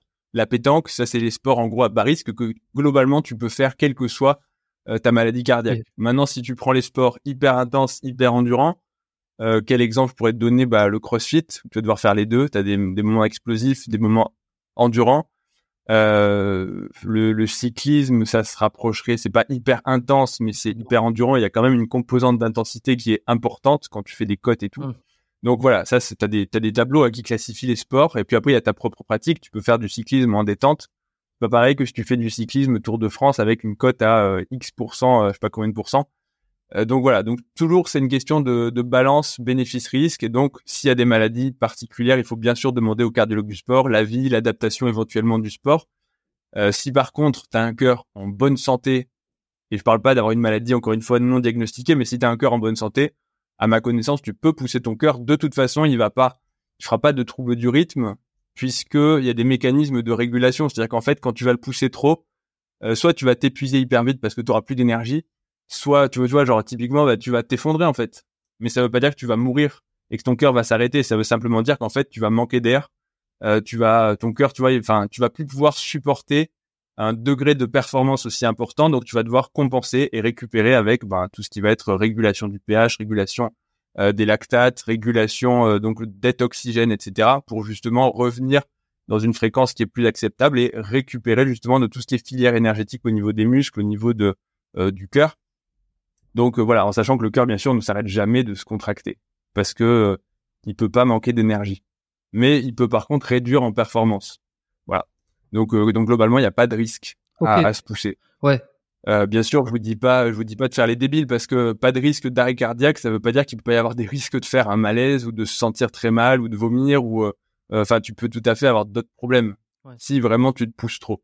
Mais le risque d'arrêt cardiaque, alors je pense, je peux dire une bêtise, mais à ma connaissance, euh, c'est pas possible. D'accord. Et après, tu dis ça et t'as toujours un cas publié où t'as un jour un mec qui est mort. Oui, oui, oui, mais qui va te mais voilà. faux parce que... dans, dans les probabilités, vous aurez compris que la médecine, c'est pas une science exacte dans les probabilités, il n'y a pas de, pas de risque. Ok, donc ouais, ouais, grosso modo, c'est que si t'as pas d'antécédent cardiaque, euh, tu ne vas pas faire péter le cœur euh, sur un effort hyper intense parce que celui-ci va auto s'auto-réguler et en fait va te faire ralentir automatiquement et tu, tu ne vas pas pouvoir aller au-delà quoi. C'est, c'est un peu comme euh, si tu essaies de te noyer. Non, ouais, en, en, en, gros c'est ça. Ouais, si tu essaies de, de, de, de, te, de te suicider par asphyxie, en fait c'est pas possible en arrêtant de respirer parce que ton corps au bout d'un moment oui. va reprendre le relais de la respiration obligatoirement. C'est pas possible.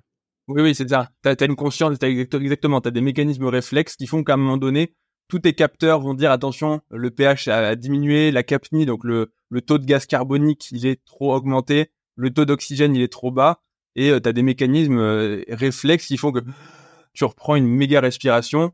Si bien sûr tu t'arrêtes, tu vois, si là d'un coup je me dis ok, allez jusqu'à la fin du podcast, je reste en apnée, tant pis si je meurs, bah et que je bouge pas, bah tu vas me voir à un moment reprendre une grosse respiration.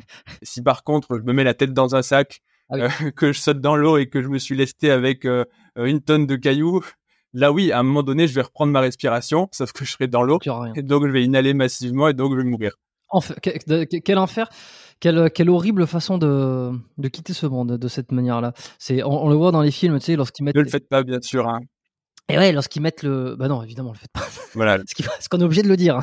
Mais apparemment, oui. Maintenant, c'est important de rappeler. Euh, c'est voilà, c'est important de rappeler aux auditeurs que bien sûr, euh, ceci n'est pas un conseil médical et de mon expérience aiguisée de cardiologue et ça, ce sera jamais remplacé par ChatGPT. Je peux vous certifier que si vous faites ça, que vous vous jetez dans un lac avec des cailloux et un sac plastique sur la tête, ça va mal se passer. mal. Donc ne le faites pas. Exactement. Eh, dans les films, on les voit. Euh, autre, euh, tiens, je fais une transition. Je fais une transition sur un autre podcast qui parle un peu de cardiologie. C'était euh, Stéphane Edouard qui nous a parlé de son arythmie, sa fibrillation auriculaire. Exactement, exactement. Stéphane Edouard, Voilà. auquel on, on fait un petit coucou. Dis-moi, est-ce que y a, y a- t'as un commentaire ou un Donc euh, voilà, donc non, j'avais pas de commentaire, c'était intéressant. Il racontait assez bien son, son histoire. hein. Je pense que pour le coup, il a bien compris sa maladie, qu'il avait donné l'impression de bien maîtriser la chose. Euh, donc voilà, donc la- l'arythmie, donc la fibrillation auriculaire, c'est un trouble du rythme auriculaire, donc c'est une partie du cœur qui fait que parfois le cœur va s'accélérer de façon très rapide et indépendamment euh, d'un effort. Donc euh, là, pour le coup, vous pouvez vous sentir justement essoufflé, euh, fatigué, parce que c'est comme si schématiquement, comme si vous étiez en train de courir avec le cœur qui s'accélère sans faire d'effort. Et là, le problème, c'est que même si vous vous arrêtez, bah, comme c'est pas un mécanisme, une voie électrique normale du cœur, en fait, le cœur ne ralentit pas parce que le, le, le déclenchement de la contraction est anormal. Et donc, vous restez avec un cœur rapide et donc c'est des, parfois des problèmes ou des sensations très désagréables. Hmm, ouais, ça, ça m'étonne pas du tout. Bon, euh, j'ai prévu un, un épisode retour avec euh, Stéphane Edouard. Euh, voilà. En général, je dis pas, mais là, je tease, comme ça, abonnez-vous. Euh, je sais qu'il avait été pas mal apprécié. Et euh, il y, a, y a un épisode retour qui est prévu dans, bah, vous, vous verrez, ça tombera, ça tombera bientôt. Le rendez-vous est pris. Je le tease parce qu'il est déjà venu et puis, et puis voilà que les gens des fois ils savent. Qu'est-ce que qu'est-ce que je voulais Oui, non, si. Alors par rapport à tout ça, est-ce que tu trouves pas que le grand public n'en connaît pas assez sur ce sur le cœur? Euh, On a parlé justement de tout ça. Tu vois, je te pose une question. Attends, eh, je suis pas, j'ai pas le niveau zéro, mais pourtant, je suis obligé quand même de te poser la question de savoir si le cœur peut peut peut casser sur un effort cardiaque. Ça veut dire que dans le dans le collectif, dans le public, de manière générale, il y a quand même un manque de connaissances sur le fonctionnement cardiovasculaire, qui est peut-être le système. Je sais pas, tu vas me dire, un des plus importants euh, à comprendre euh, en cas de, de secourisme, de survie, s'il y a quelqu'un qui fait un malaise ou quoi que ce soit.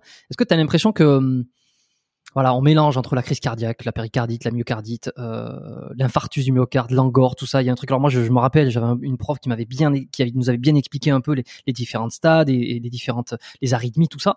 Mais mais bon, parce que je voilà, j'ai eu le cursus. Mais les gens sont assez renseignés sur le fonctionnement du cœur, tu penses? Ou ça suffit?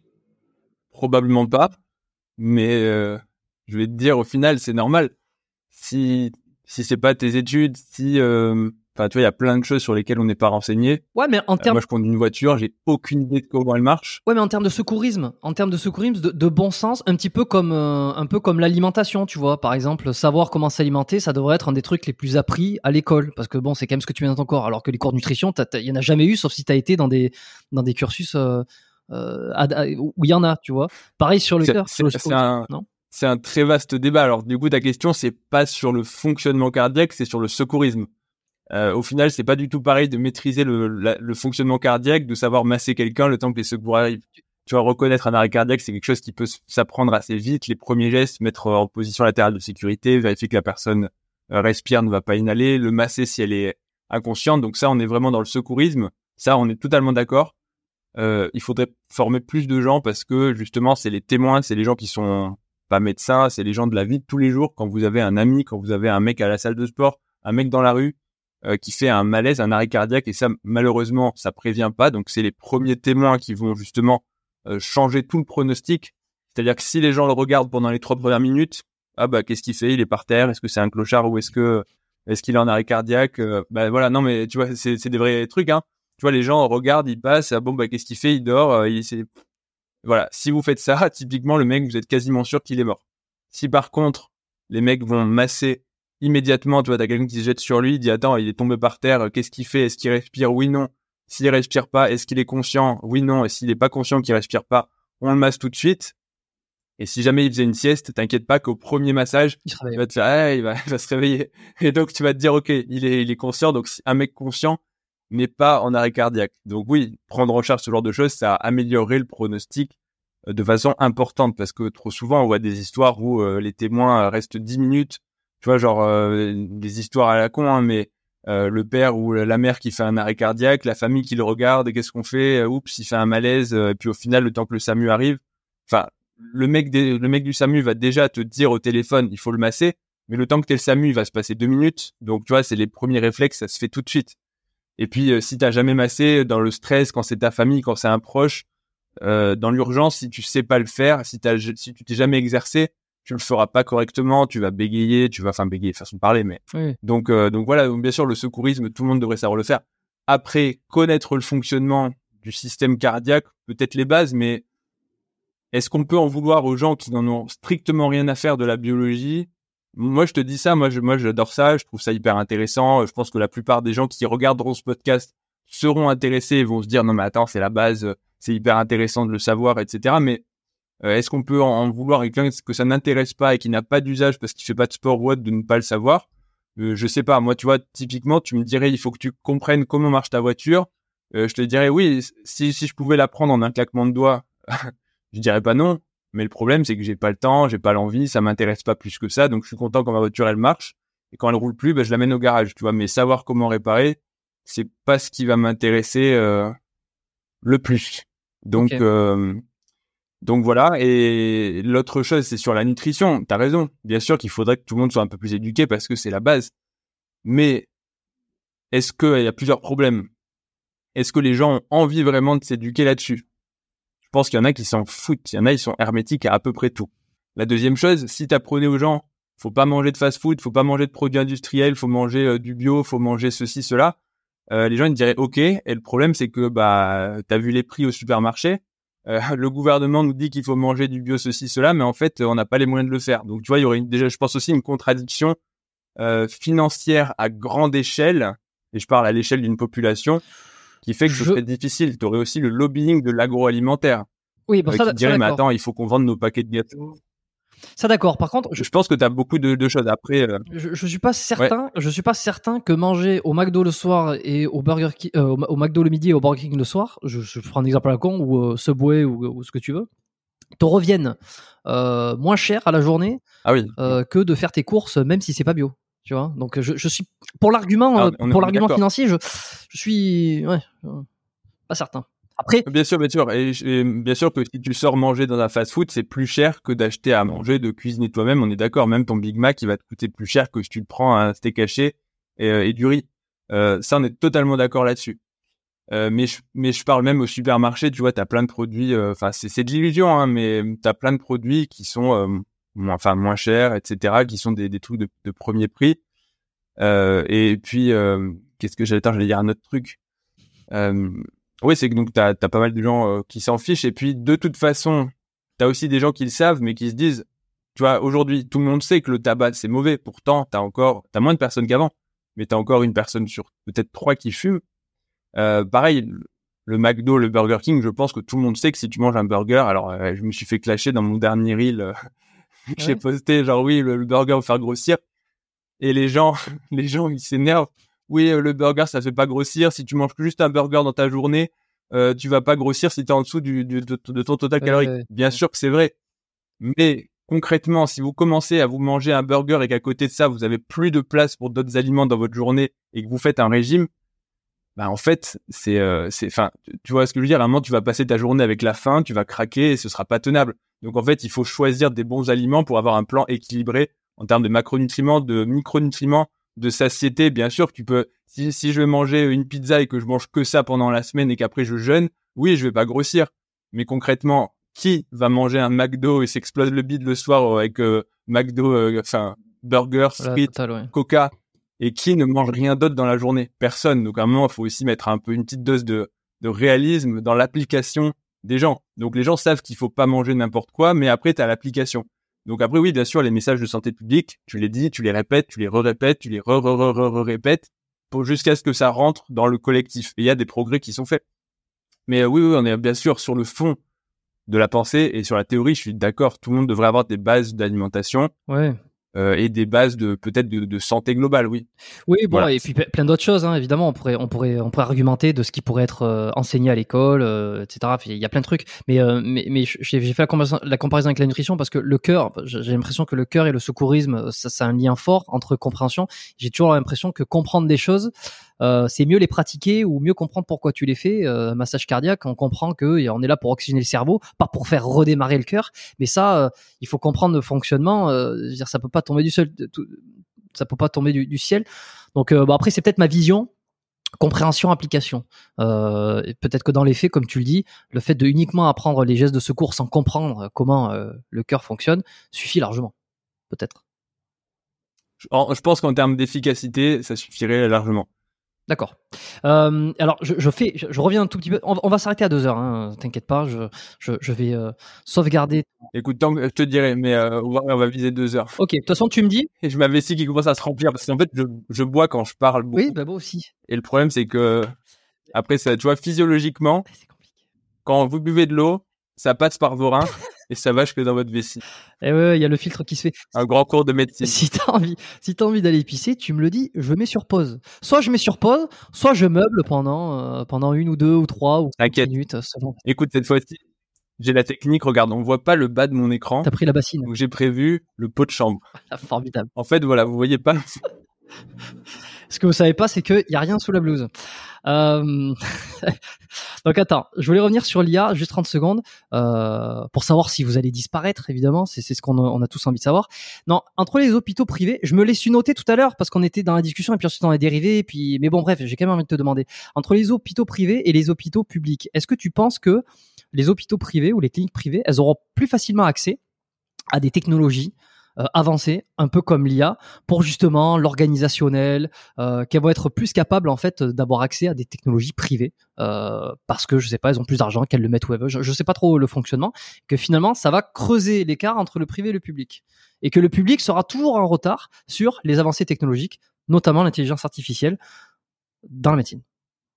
C'est une bonne question. À première vue, j'ai envie de te répondre que je sais pas parce que ça dépend. En fait, euh, le problème du public, c'est que tu as un peu la lourdeur administrative de toutes les administrations françaises. Eh oui. Tu vois, pour prendre une décision, tu as huit niveaux de hiérarchie, tu as un mec en vacances, tu as un mec qui est en arrêt maladie depuis trois mois qui est pas remplacé. Enfin, tu as, des degrés de filtre euh, parce que parce que justement, c'est de l'argent public. Je pense qu'à la base, c'est une bonne chose. Le problème, c'est que des fois, c'est un peu trop justement euh, filtré, trop de niveaux d'autorisation. voilà. Dans le privé, je pense que ça fonctionne différemment. C'est des groupes, des hôpitaux plus petits, même si des groupes de mutuelles et tout rachètent justement des hôpitaux. Donc, tu as des mutuelles, Ramsey, euh, j'en ai, enfin, j'ai plus d'autres noms en tête, mais qui rachètent plein d'hôpitaux. Donc, au final, la direction, je suppose qu'il y a quand même un central.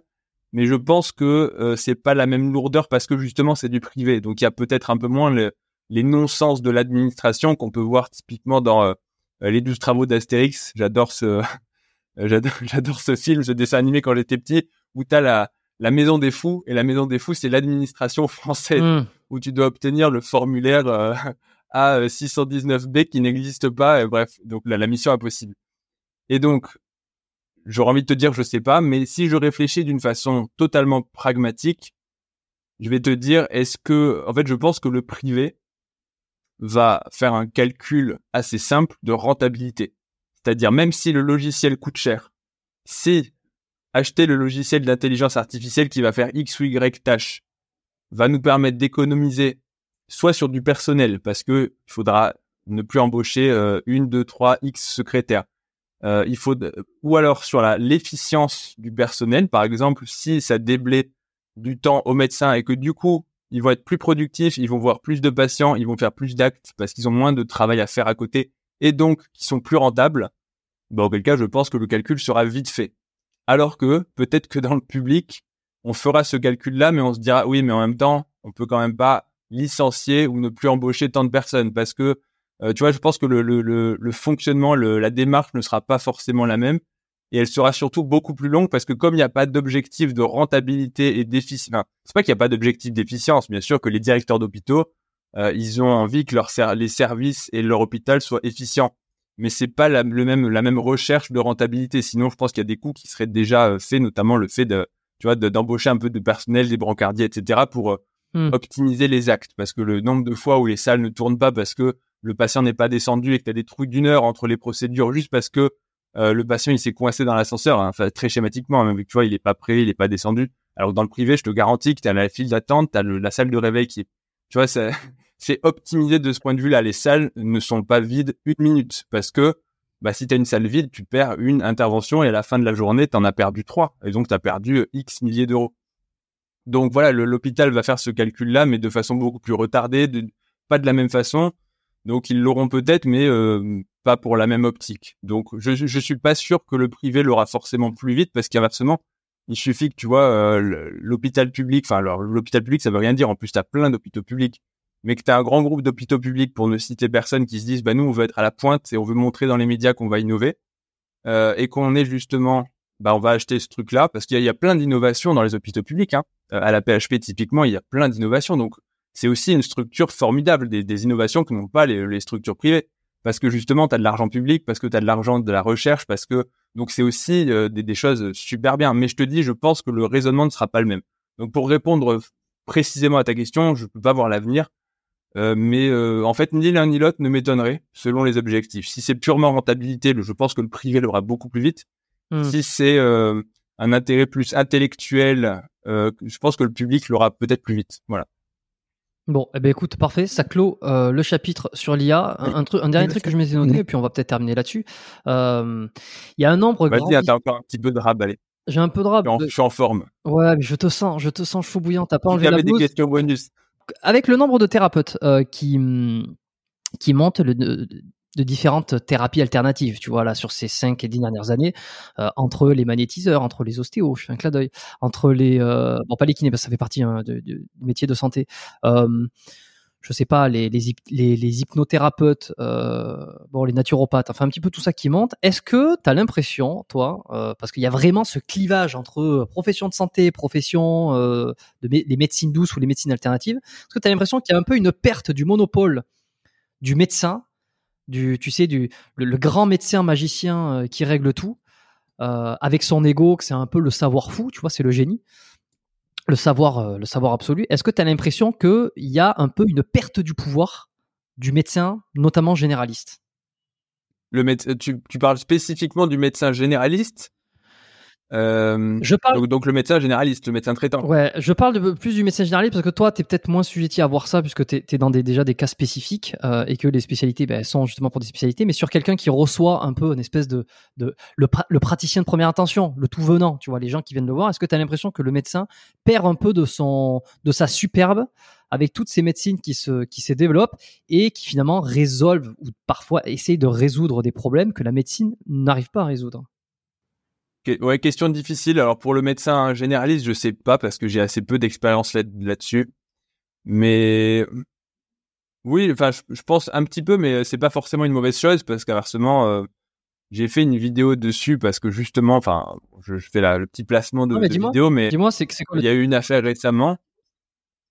Le titre, c'est euh, un influenceur, je sais plus ce que j'ai mis comme titre putaclic, un influenceur santé condamné pour escroquerie où justement en fait je parle d'un article où il y a euh, je pense que je peux les citer puisque l'affaire a été relayée dans les journaux, c'est Complexus Care qui euh, justement enfin le, le je crois que c'est le fondateur Ossine euh, CQ qui a eu des plaintes pour euh, je crois que je explique exactement ça date d'il y a un mois mais pratique illégale je crois de la de la médecine, escroquerie enfin différents chefs d'accusation parce que en fait, à mon sens, c'est ça, c'est que tu as, as, une vraie demande des gens parce que tu as un trou dans la médecine sur euh, tout un pan de symptômes qu'on appellerait, tu vois, fonctionnels, euh, mmh euh, un peu mal étiquetés. Et puis la médecine, comme tu dis, il y a beaucoup d'ego. Enfin, dans, dans, plein de professions, dans plein de personnes, mais c'est vrai qu'en médecine, il y a quand même beaucoup d'ego. C'est j'ai le savoir et je le je le partage pas. C'est mmh vraiment, tu vois, le langage hermétique. Bon, ça sert aussi à se comprendre entre nous et être très précis, mais il y a aussi des fois des gens qui veulent justement rendre ça hermétique. Donc j'ai le savoir et je le partage pas. Mmh et justement, on n'aime pas ne pas savoir, on n'aime pas ne pas avoir de diagnostic, et donc dès que c'est un peu euh, fourre-tout, mal étiqueté ou qu'on n'a pas de réponse, bah euh, vas-y euh, psychiatrique, c'est symptômes fonctionnels, je peux rien pour vous, tu vois, donc tout ce qui va être l'intestin irritable, enfin c'est des mots. Après il faut il faut classer les choses. Mais l'intestin irritable, ça veut rien dire. Ça veut dire que tu as mal au bide et que tu as des ballonnements et que tu as des troubles du transit, en gros. Hum. Mais qu'on n'a pas mis de, de cause précise. Et probablement que c'est un espèce de fourre-tout entre des gens qui ont peut-être des problèmes de microbiote, euh, des gens qui ont des problèmes de constipation X ou Y, des gens qui ont des problèmes, tu vois, de motricité intestinale, des gens qui mangent n'importe quoi aussi. C'est sûr que si tu manges que des trucs qui vont te constiper, bah oui. Euh, si tu es intolérant au lactose, bah ça peut passer pour de l'intestin irritable, alors qu'en fait, juste, tu ne digères pas X ou Y aliments. Il y a toutes les histoires aussi, toutes les histoires de FODMAP. Donc, tu vois, ça peut englober plein de choses. Donc, il y a pas mal de choses, un peu sur des symptômes aspécifiques. La fatigue, euh, les problèmes de libido, les problèmes de règles, les problèmes, tu vois, enfin plein de choses euh, pour lesquelles la médecine n'a pas forcément de réponse de catégorisation sur une maladie précise, ou des fois on cherche un peu et on trouve pas. Peut-être que dans dix ans on dira, bah en fait c'était telle ou telle maladie. Mais du coup, les gens se tournent et à raison, enfin à raison ou pas, ça dépend vers qui ils se tournent, mais vers des gens qui vont plus les prendre en charge ou essayer de chercher avec un peu plus, tu vois, de, de creuser dans l'histoire, de creuser sur l'enquête alimentaire, de creuser sur est-ce qu'ils font du sport, pourquoi ils ont une, enfin, je, je, je fais un gros mélange dans ma tête, mais euh, si tu mélanges les troubles digestifs, les troubles hormonaux, les problèmes euh, euh donc d'aménorrhée chez les femmes, c'est des, des, choses où typiquement, euh, tu vois, la, la, prise de poids, les problèmes de thyroïde, c'est des choses un peu aspécifiques dans la présentation des symptômes où justement tu peux essayer de chercher beaucoup de causes. Donc tu as un trou dans la médecine et ce trou, il est pris entre guillemets par euh, par des gens, notamment je pense par la médecine allopathique, mais c'est pas une critique hein, parce que tu as des gens qui font, un, je pense, un super travail et tu as des gens qui justement aident les gens parce que les patients ont vrai besoin d'être écoutés, d'être guidés, d'avoir des conseils nutritionnels, d'avoir, euh, tu vois, des, des, conseils pratiques sur des choses qui ne requièrent pas forcément de médicaments. Le problème, c'est que des fois, bah, comme partout, tu as des gens qui sont qui vont en profiter un petit peu pour euh, proposer des choses un peu miraculeuses, de la, des, solutions à des problèmes, tu vois, enfin dans un but financier toujours. Donc c'est ça le problème. Et donc l'histoire en gros c'est ça, c'est est-ce que ça justifiait de faire des bilans hyper euh, je reviens sur l'histoire de l'influenceur, des bilans euh, hyper euh, poussés qui coûtaient cher aux gens avec de en gros de enfin pas de la coquinage mais tu vois un laboratoire partenaire, ensuite des ordonnances délivrées, enfin il y avait là pour le coup, il y avait un mélange de beaucoup de choses dans cette histoire.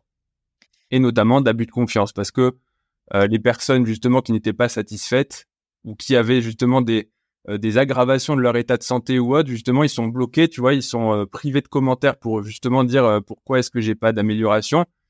Et donc, c'est ça le, le, vrai problème, en fait, c'est que, tu vois, si tu commences à faire du charlatanisme, c'est dangereux.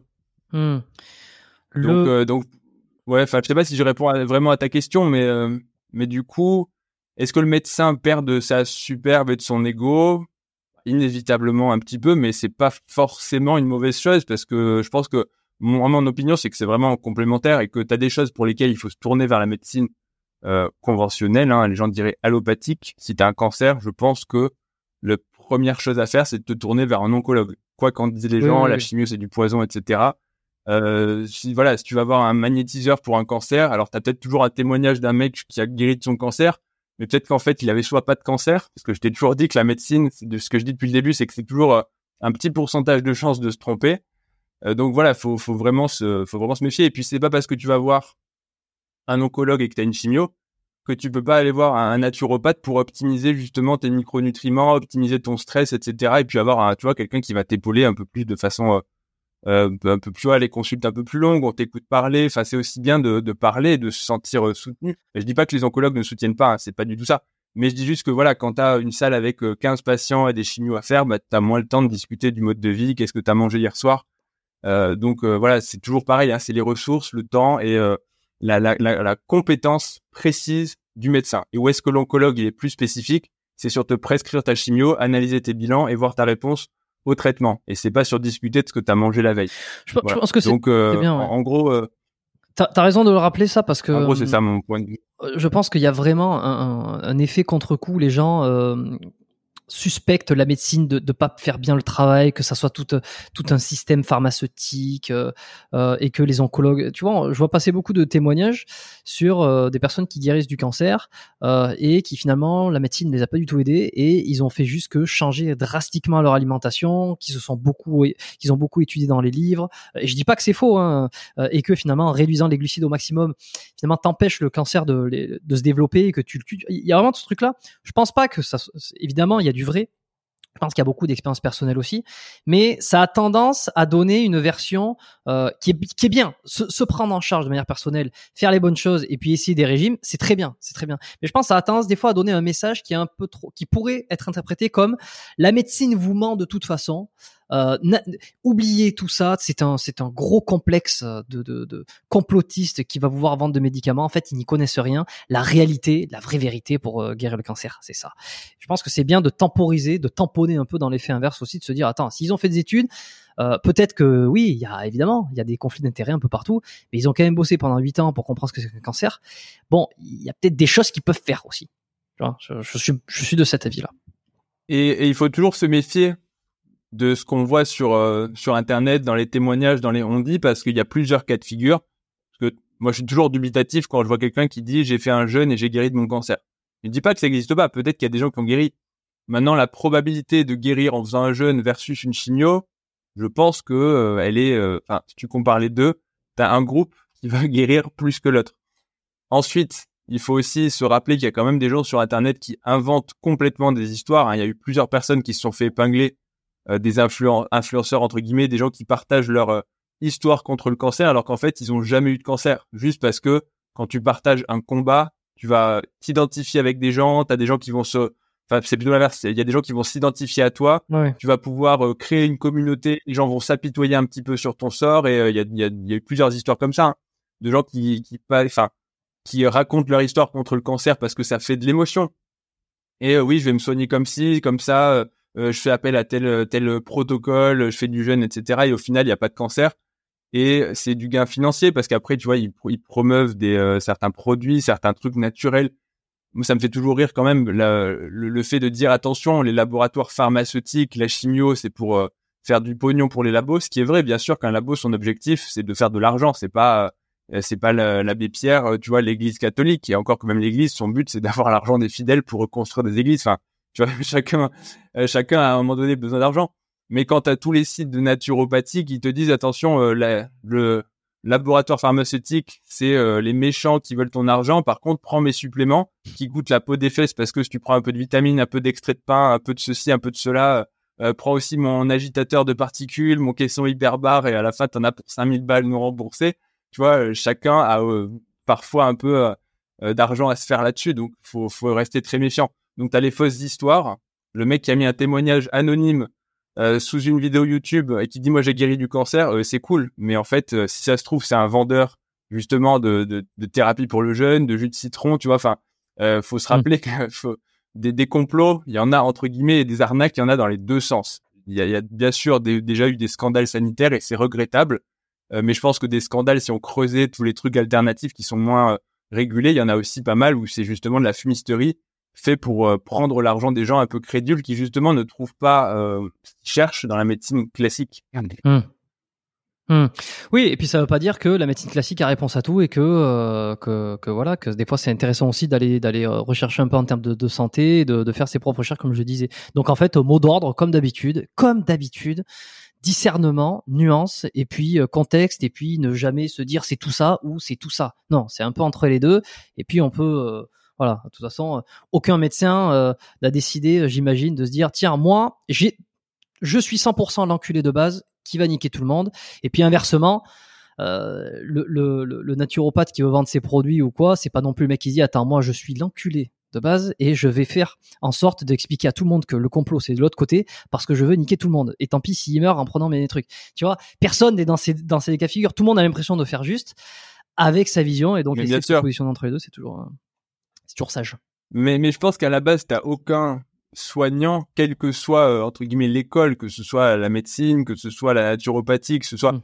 je pense que t'as personne qui s'oriente vers ces métiers-là en se disant, euh, moi, je vais arnaquer les gens, je vais, je vais me faire du fric euh, sur le détriment des gens. Je pense que tout le monde à la base essaie d'améliorer la santé des patients. Mais je pense qu'effectivement, tu vois, moi, enfin, où les médecins traditionnels vont avoir un biais, tu vois, regarder un peu en se disant la médecine enfin naturopathie, comment ça s'appelle, euh, mais la médecine alternative, c'est de la fumisterie parce que forcément, tu vois tous les ratés, tous les gens qui justement que ça n'a pas aidé, tous les gens qui ont eu un protocole euh, vraiment bidon. Mais inversement, je pense que quand tu sur le plan, quand tu te positionnes comme le naturopathe, où tu dois voir les gens qui viennent te raconter et te dire, bah, je suis allé à l'hôpital, euh, j'ai fait de la chimio, on m'a pas écouté, j'ai eu des effets secondaires, il y a eu des complications, on s'est trompé dans ma dose, des trois des trucs, des trucs qui peuvent arriver ou alors le médecin il m'a pas répondu, ou alors j'ai eu un rendez-vous mais que dans trois mois et en trois mois mon, état de santé s'est dégradé. Euh, tu vois, tu peux te dire, je pense que tu peux arriver à te dresser un tableau tout noir de du camp inverse, adverse, si je peux dire ça comme ça, parce que justement tu as un gros biais et tu vois un peu les gens qui viennent se plaindre de euh, l'autre système. Donc euh, c'est facile de se faire une opinion, tu vois, tu as, le, même conflit, enfin c'est conflit, je mets de gros guillemets, entre euh, la médecine euh, de ville, le médecin traitant entre guillemets, et le spécialiste. Où le spécialiste ah, le médecin traitant il a encore raté un diagnostic. Oui bien sûr c'est facile de faire le diagnostic d'infarctus quand euh, tu es dans l'artère et quand tu as un électro et quand on t'a amené des mecs qui vraiment ils ont mal, ils ont tu vois c'est facile. Mais je pense que si tu te mets à l'inverse dans le cabinet où t'as pas d'électrocardiogramme où tu as des gens qui vont te dire ouais j'ai un peu mal, je suis pas trop sûr, bah oui tu peux en rater bien sûr. En fait tu vois toujours les ratés de l'autre. Et parce que tu vois pas tes propres ratés, le nombre de diagnostics que j'ai dû rater où les autres ont dû dire putain Paul Mathieu quelle quelle grosse brêle. Franchement, cette ordonnance, c'est un torche-cul. J'aurais honte, tu vois. Et donc euh, voilà, il faut il faut jamais croire que qu'on est meilleur que les autres. On essaie tous de faire du mieux qu'on peut et c'est pour ça que je pense qu'il faut faut pas juger euh, trop vite parce que l'erreur est humaine et voilà. Mais il y a aussi des gens qui vrillent, quelle que soit la raison, que ce soit l'appât du gain, mais des fois, c'est aussi l'ego hein, qui te fait vriller. Je sais pas pourquoi j'ai pensé à ça quand tu m'as dit. Euh, mais euh, l'histoire, de, elle est exceptionnelle cette histoire. Le chirurgien qui transplantait, qui faisait des transplantations du foie, et se sont rendu compte qu'il gravait, il écrivait au laser sur le foie ses, ses initiales. ou ses initiales. Je crois que j'ai entendu cette histoire. Non mais honnêtement, mais elle est dingue. Tu te dis c'est un article du Gorafi. Honnêtement, j'aurais vu ça sur le Gorafi, genre le chirurgien graver le, le foie des patients avant de les transplanter, je me dirais c'est c'est extrêmement drôle. Le problème, c'est que c'est un truc réel. C'est tu dis à quel moment le médecin a vrillé quoi? Et se dire je vais graver mon nom. Tu sais, genre il a cru que c'était un artiste. je sais pas qu'est-ce que. Mais c'est c'est à la fois en fait je, je ne sais pas. J'ai aucune explication. Non non il y en a pas il y en a pas. C'est à la fois exceptionnel de d'ego et de et de, et de, et de génie euh, imaginaire comme à la fois le truc le plus débile euh, qui est possible de faire. C'est c'est c'est vraiment. Mais c'est ça. Et tu te dis je, pourquoi? Juste pourquoi? Comment euh, comment a été découvert Des fois tu vois c'est pour revenir à juste 30 secondes comment c'est parce qu'il y a un mec qui a dû être retransplanté ou réopéré et tu vois t'imagines tu ouvres le ventre et tu vois un foie où t'as marqué le nom de ton collègue. Et tu mais qu'est-ce que c'est que ce truc? Ah ouais, tu veux dire, en plus, il devait, il devait signer genre en loose day au moment de la fermeture, tu vois, parce que sinon, s'il se début, quand le foie il est encore dans la, la, poche à glace. C'est Donc, euh, donc euh, non, c'est euh, c'est des trucs, tu te dis, c'est de la, pour le coup, c'est de la science-fiction. Je pense que si, si on ne dit pas que c'est vraiment réel, tu te dis non, c'est pas possible, eh ben, personne l'a eh ben c'est ça. Donc pour revenir à ta question, pourquoi il y a des mecs qui grillent et qui vont dans les morgues et tu vois, bah à un moment, pourquoi, tu vois, genre pourquoi il y a des mecs, j'ai vu tout à l'heure là, je scrollais sur TikTok ou sur Instagram, et t'as une vidéo d'un mec qui fait un combat, genre il est entouré dans une espèce de ring, dans une espèce de, de, de, de petit lac, dans une espèce de piscine avec des gens autour et il fait un combat de lutte contre un alligator. Genre le mec il a et là je me dis mais pourquoi avant de se faire bien sûr bouffer le pied? Oh putain bah oui. Et là je me dis mais pourquoi le mec se dit qu'il va faire un combat de MMA contre un alligator, tu vois? Pour faire des vues. quel moment la connerie humaine? Je pourrais mais même pas. Je donc voilà, tu as toujours des choses qui resteront des grands mystères. Exactement. Ce sera peut-être le mot de conclusion. Euh, eh ben justement, Comme disait Einstein, ouais. il y a deux choses qui sont infinies, l'univers et la connerie humaine. Ça. Mais pour l'univers, je ne suis pas sûr. Exactement. Alors que la connerie humaine, on est sûr. Simon Bramal, 53 ans, qui reconnaît avoir signé SB de ses initiales sur deux fois, euh, sur le foie de deux patients sous anesthésie. Voilà, il a été reconnu comme coupable et puis euh, il a reconnu. Voilà. Et, ça, c'est ce qu'il a reconnu. C'est le nombre de fois qu'il a reconnu en disant qu'on n'allait pas aller ouvrir le bit des autres pour vérifier. Pas faux. Pas. Bon, ça pourrait encore durer des heures, mais je vais libérer ta vessie euh, parce que j'avais évidemment, il y a plein de sujets sur lesquels on aurait pu tourner euh, en continuant sur les médecines alternatives, puisque j'avais enregistré un, méga méga podcast avec euh, Alexandre Lamarsal sur le dernier, lorsque j'étais à Montréal, sur ben, un peu toute l'ostéopathie, la, vérité ostéopathique, la vérité brute sur l'ostéopathie, j'avais appelé ça, et c'était intéressant parce qu'on compare un peu l'approche du médecin qui ne touche peut-être touche plus comme avant, tu vois, qui palpe plus, qui fait moins de, qui est moins dans le, l'humain peut-être, et, euh, et on aurait pu dérouler sur sur des, des, choses comme ça encore pendant un moment. Mais je vais te libérer, ça donnera peut-être l'occasion de, de, repartir sur des sujets euh, avec toi plus tard. Non, mais allez, je, vais juste rebondir sur ce dernier truc avant de partir. Allez, bon, vas-y. Mais tu vois, il parle, il, il, palpe plus. Il, il palpe plus, il n'examine plus.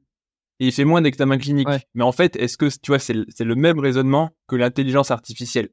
Au final, pourquoi est-ce qu'on palpe plus? Pas parce qu'on n'a pas envie de palper, mais juste parce qu'en fait, tu as tellement peu d'informations en palpant. Euh, alors, il y a des cas où c'est bien sûr intéressant, mais en cardiologie, par exemple, l'examen clinique, euh, il, est, il, est, il est très limité. Tu vois, il faut écouter le cœur, mais encore que si c'est des patients que tu suis pour autre chose et que tu les vois tous les six mois, l'intérêt d'écouter le cœur, euh, des fois, tu le fais pour faire plaisir aux patients, hmm. mais ça n'a aucun intérêt, sauf s'il y a un symptôme, sauf s'il y a un problème, sauf si c'est suivi d'une valve.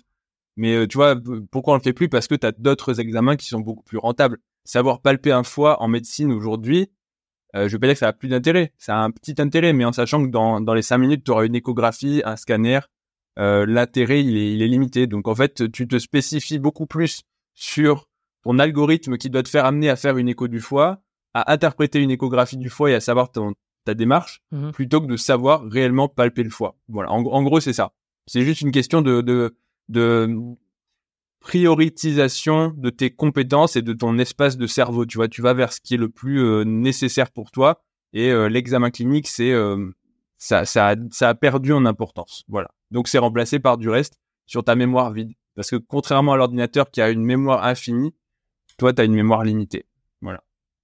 Bon, voilà, ben, une des raisons pour beau, hein. lesquelles. C'est philosophique. Ouais, je, je vais pas contra contre, enfin, contre-argumenter ou, ou truquer parce que je vais laisser les ostéos, les, les médecins, les kinés, les, les- ce que vous voulez, euh, peut-être se, se battre en commentaire pour expliquer pourquoi. Et puis, euh, et puis aller écouter l'épisode que j'avais fait avec Alexandre, euh, puisque c'est, on va, on a, on a pris le temps de discuter de tout ça justement sur l'approche médicale, l'approche patient-praticien, euh, qui, est, qui est hyper intéressante. Est-ce que tu veux que je te pose euh, mes petites questions de fin? Alors, euh, ou, ou je te les avais demandé la dernière fois, ou Alors, que mais que j'ai lu, euh, ouais, bah, je, vais- je vais t'en poser qu'une parce que le modèle mentor, et, et les deux premières questions que ils iront écouter le, le podcast numéro 1 qu'on avait fait puisque tu avais répondu. À la limite, si tu as un bouquin qui t'a marqué récemment ou un truc que tu as envie de recommander là, un livre, un, un magazine. non, je, je, à mon grand regret, je lis très peu. J'arrive pas à me poser à lire un livre. Euh, J'ai, j'ai- enfin, avant, j'y arrivais, hein, mais là, j'y arrive plus. Donc, euh, j'aimerais bien pouvoir lire plus, hein, mais j'ai pas lu de livre depuis euh, longtemps. Depuis le Nether, peut-être. Ouais, depuis mes livres de médecine, en fait. Et depuis les périodiques que je lis régulièrement. Enfin, régulièrement. Moi, ce que j'aimerais, parce qu'en plus, c'est à l'ordinateur, mais, mais oui, c'est des bouquins souvent de cardio.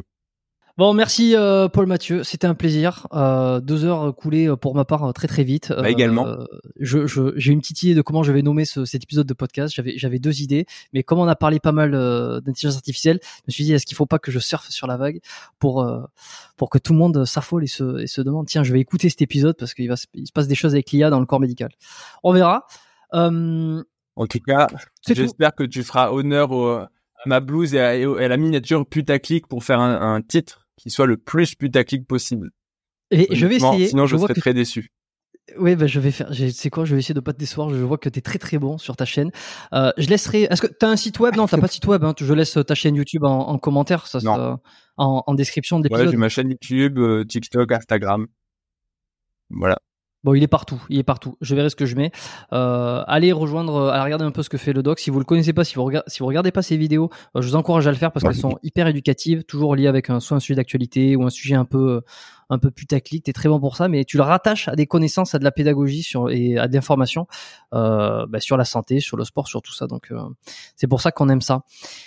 Bah, Euh, le putaclic, je vous dis toujours, le putaclic, c'est toujours, en fait, quand t'as pas, quand dans ta vidéo, en fait, t'as pas que tu annonces sur ton titre ou sur ta miniature. Après, essayer de faire le titre vrai. le plus accrocheur possible. Je pense que c'est le jeu de YouTube. Quand tu fais quelque chose, t'as envie que le plus de monde le voit. Pour ne pas juger justement, euh, juste, ah bah, le sujet va être rasoir ou autre, il faut essayer de, de l'amener de la façon la plus euh, vivante possible. Donc, euh, je pense jamais avoir menti sur mes miniatures ou sur mes Non, thumbnails. Des fois, effectivement, c'est un, c'est, euh, c'est, c'est un peu accrocheur. J'essaie de faire ça parce que je me dis maintenant, je suis youtubeur avant d'être médecin. Donc, je dois rentrer dans le YouTube game et donc faire des choses un peu plus accrocheuses. Mais au final, j'espère que derrière, et je pense que les gens sont pas trop déçus, il y a des toujours, livres euh, je pense, j'espère, la qualité scientifique, euh, de l'information et euh, j'espère aussi un, un vrai euh, raisonnement derrière pour essayer d'apporter des connaissances et pas simplement mettre euh, un, un titre qui ne reflète pas la vidéo. Exactement, et t'as as raison de le dire. Et puis, euh, Syllabus est très forte pour ça aussi, pour trouver des bons titres et toujours délivrer euh, ce qu'elle promet euh, sur le titre, malgré que le, le, le titre à la vignette soit terriblement attractif. Donc si vous êtes allé jusque-là, mettez le mot putaclic en commentaire pour bien nous montrer que vous êtes allé jusqu'à la fin du podcast. Non, non, mais vas-y, bon, ça me va, ça me va très bien. hein. Ça crée de l'engagement dans les dans les commentaires. Les gens vont, les gens vont discuter, vont vont, vont parler, vont s'embrouiller sur le Covid euh, et sur le, le, le système médical dans les commentaires. Moi, ça me va très bien. Euh, non, je disais, je disais juste parce que j'ai parlé de newsletter tout à l'heure. J'en fais très peu l'appel à l'action et je vais le faire maintenant parce que j'y pense. Euh, c'est que si vous n'êtes pas inscrit à la newsletter du podcast. Regardez, c'est le dernier lien qu'il y a dans la description. C'est biomécaniquepodcast.com slash lettres. Euh, voilà, vous cliquez dessus, vous vous inscrivez, c'est ou pas, faites comme vous voulez, mais j'envoie un email par mois environ euh, avec les coulisses du podcast, euh, des liens, des recommandations perso sur des choses que j'ai vues, que j'ai découvert, que ce soit des podcasts, des, des livres. c'est un petit peu les coulisses, on va dire. Et donc, si vous appréciez ce podcast, eh ben, et que vous appréciez, que vous l'écoutez régulièrement, je pense que vous aimerez le, la newsletter qui prend pas beaucoup de temps et qui permet d'avoir une espèce de contact fil conducteur que j'ai moi-même avec, on va dire, les plus fidèles. Voilà. Et puis partagez cet épisode si ça vous a plu. Euh, récemment, très très récemment, alors ça, ça sera peut-être un mois et demi, deux mois, quelque chose comme ça, euh, que le que l'épisode sera déjà sorti. Mais j'ai fait un épisode avec Brice Postal euh, qui cartonne comme jamais euh, et à juste titre d'ailleurs. Et beaucoup beaucoup beaucoup beaucoup beaucoup partagent l'épisode et sont assez bluffés par euh, ben, par ce ben, par cet invité, ce qui, ce qui raconte ce qu'il a vécu. Et, euh, et, donc je vous en remercie. Je remercie énormément tous ceux qui partagent les épisodes, qui les envoient. Euh, alors ils le font pas euh, pour l'amour qu'ils portent à moi, encore que, mais ils le font parce qu'ils trouvent ça intéressant. Mais sachez que ça aide le podcast à grossir, à se faire connaître par les bonnes personnes et par les mauvaises aussi, mais ça c'est pas grave, c'est le jeu. Et, euh, et, voilà, et on grossit et puis ça permet d'avoir des invités ben, de qualité, de recevoir aujourd'hui le doc pour une deuxième fois, ben, parce que le podcast qui est toujours, le podcast est toujours là, je reçois des invités qui s'est dit bah tiens, je vais revenir participer une deuxième fois parce que euh, ma foi c'est assez cool et puis il mord pas. Et, euh, et donc voilà, et c'est tout ce que je vous demande, si ça vous plaît, c'est de partager les épisodes et de laisser des étoiles sur les applications de podcast sur lesquelles vous écoutez. Et c'est tout. Est-ce que tu as un dernier mot à ajouter? Et puis on se quitte. Non, bah merci d'avoir euh, écouté pour ceux qui sont restés jusque là. Et puis euh, je vais pouvoir bientôt enlever ma blouse et, et aller pisser. Parfait. Je l'avais pas dit parce que sinon les mecs vont penser que je suis obsédé par ma vie. c'est pas grave. À un moment, le mec qui a fait la pire introduction de podcast, honnêtement, je pense qu'on peut le dire. je me dis quand je revois la troll, le mec qui commence d'emblée par dire ouais ma vessie c'est explosé avant la fin du podcast. Non, c'est ce qui s'appelle un bon hook et t'inquiète pas, je ne le supprimerai pas. t'inquiète pas, ça restera dans le podcast. Bon, merci, portez-vous bien, à la semaine prochaine. Euh, faites pas trop les cons d'ici là et puis euh, à bientôt. Ciao.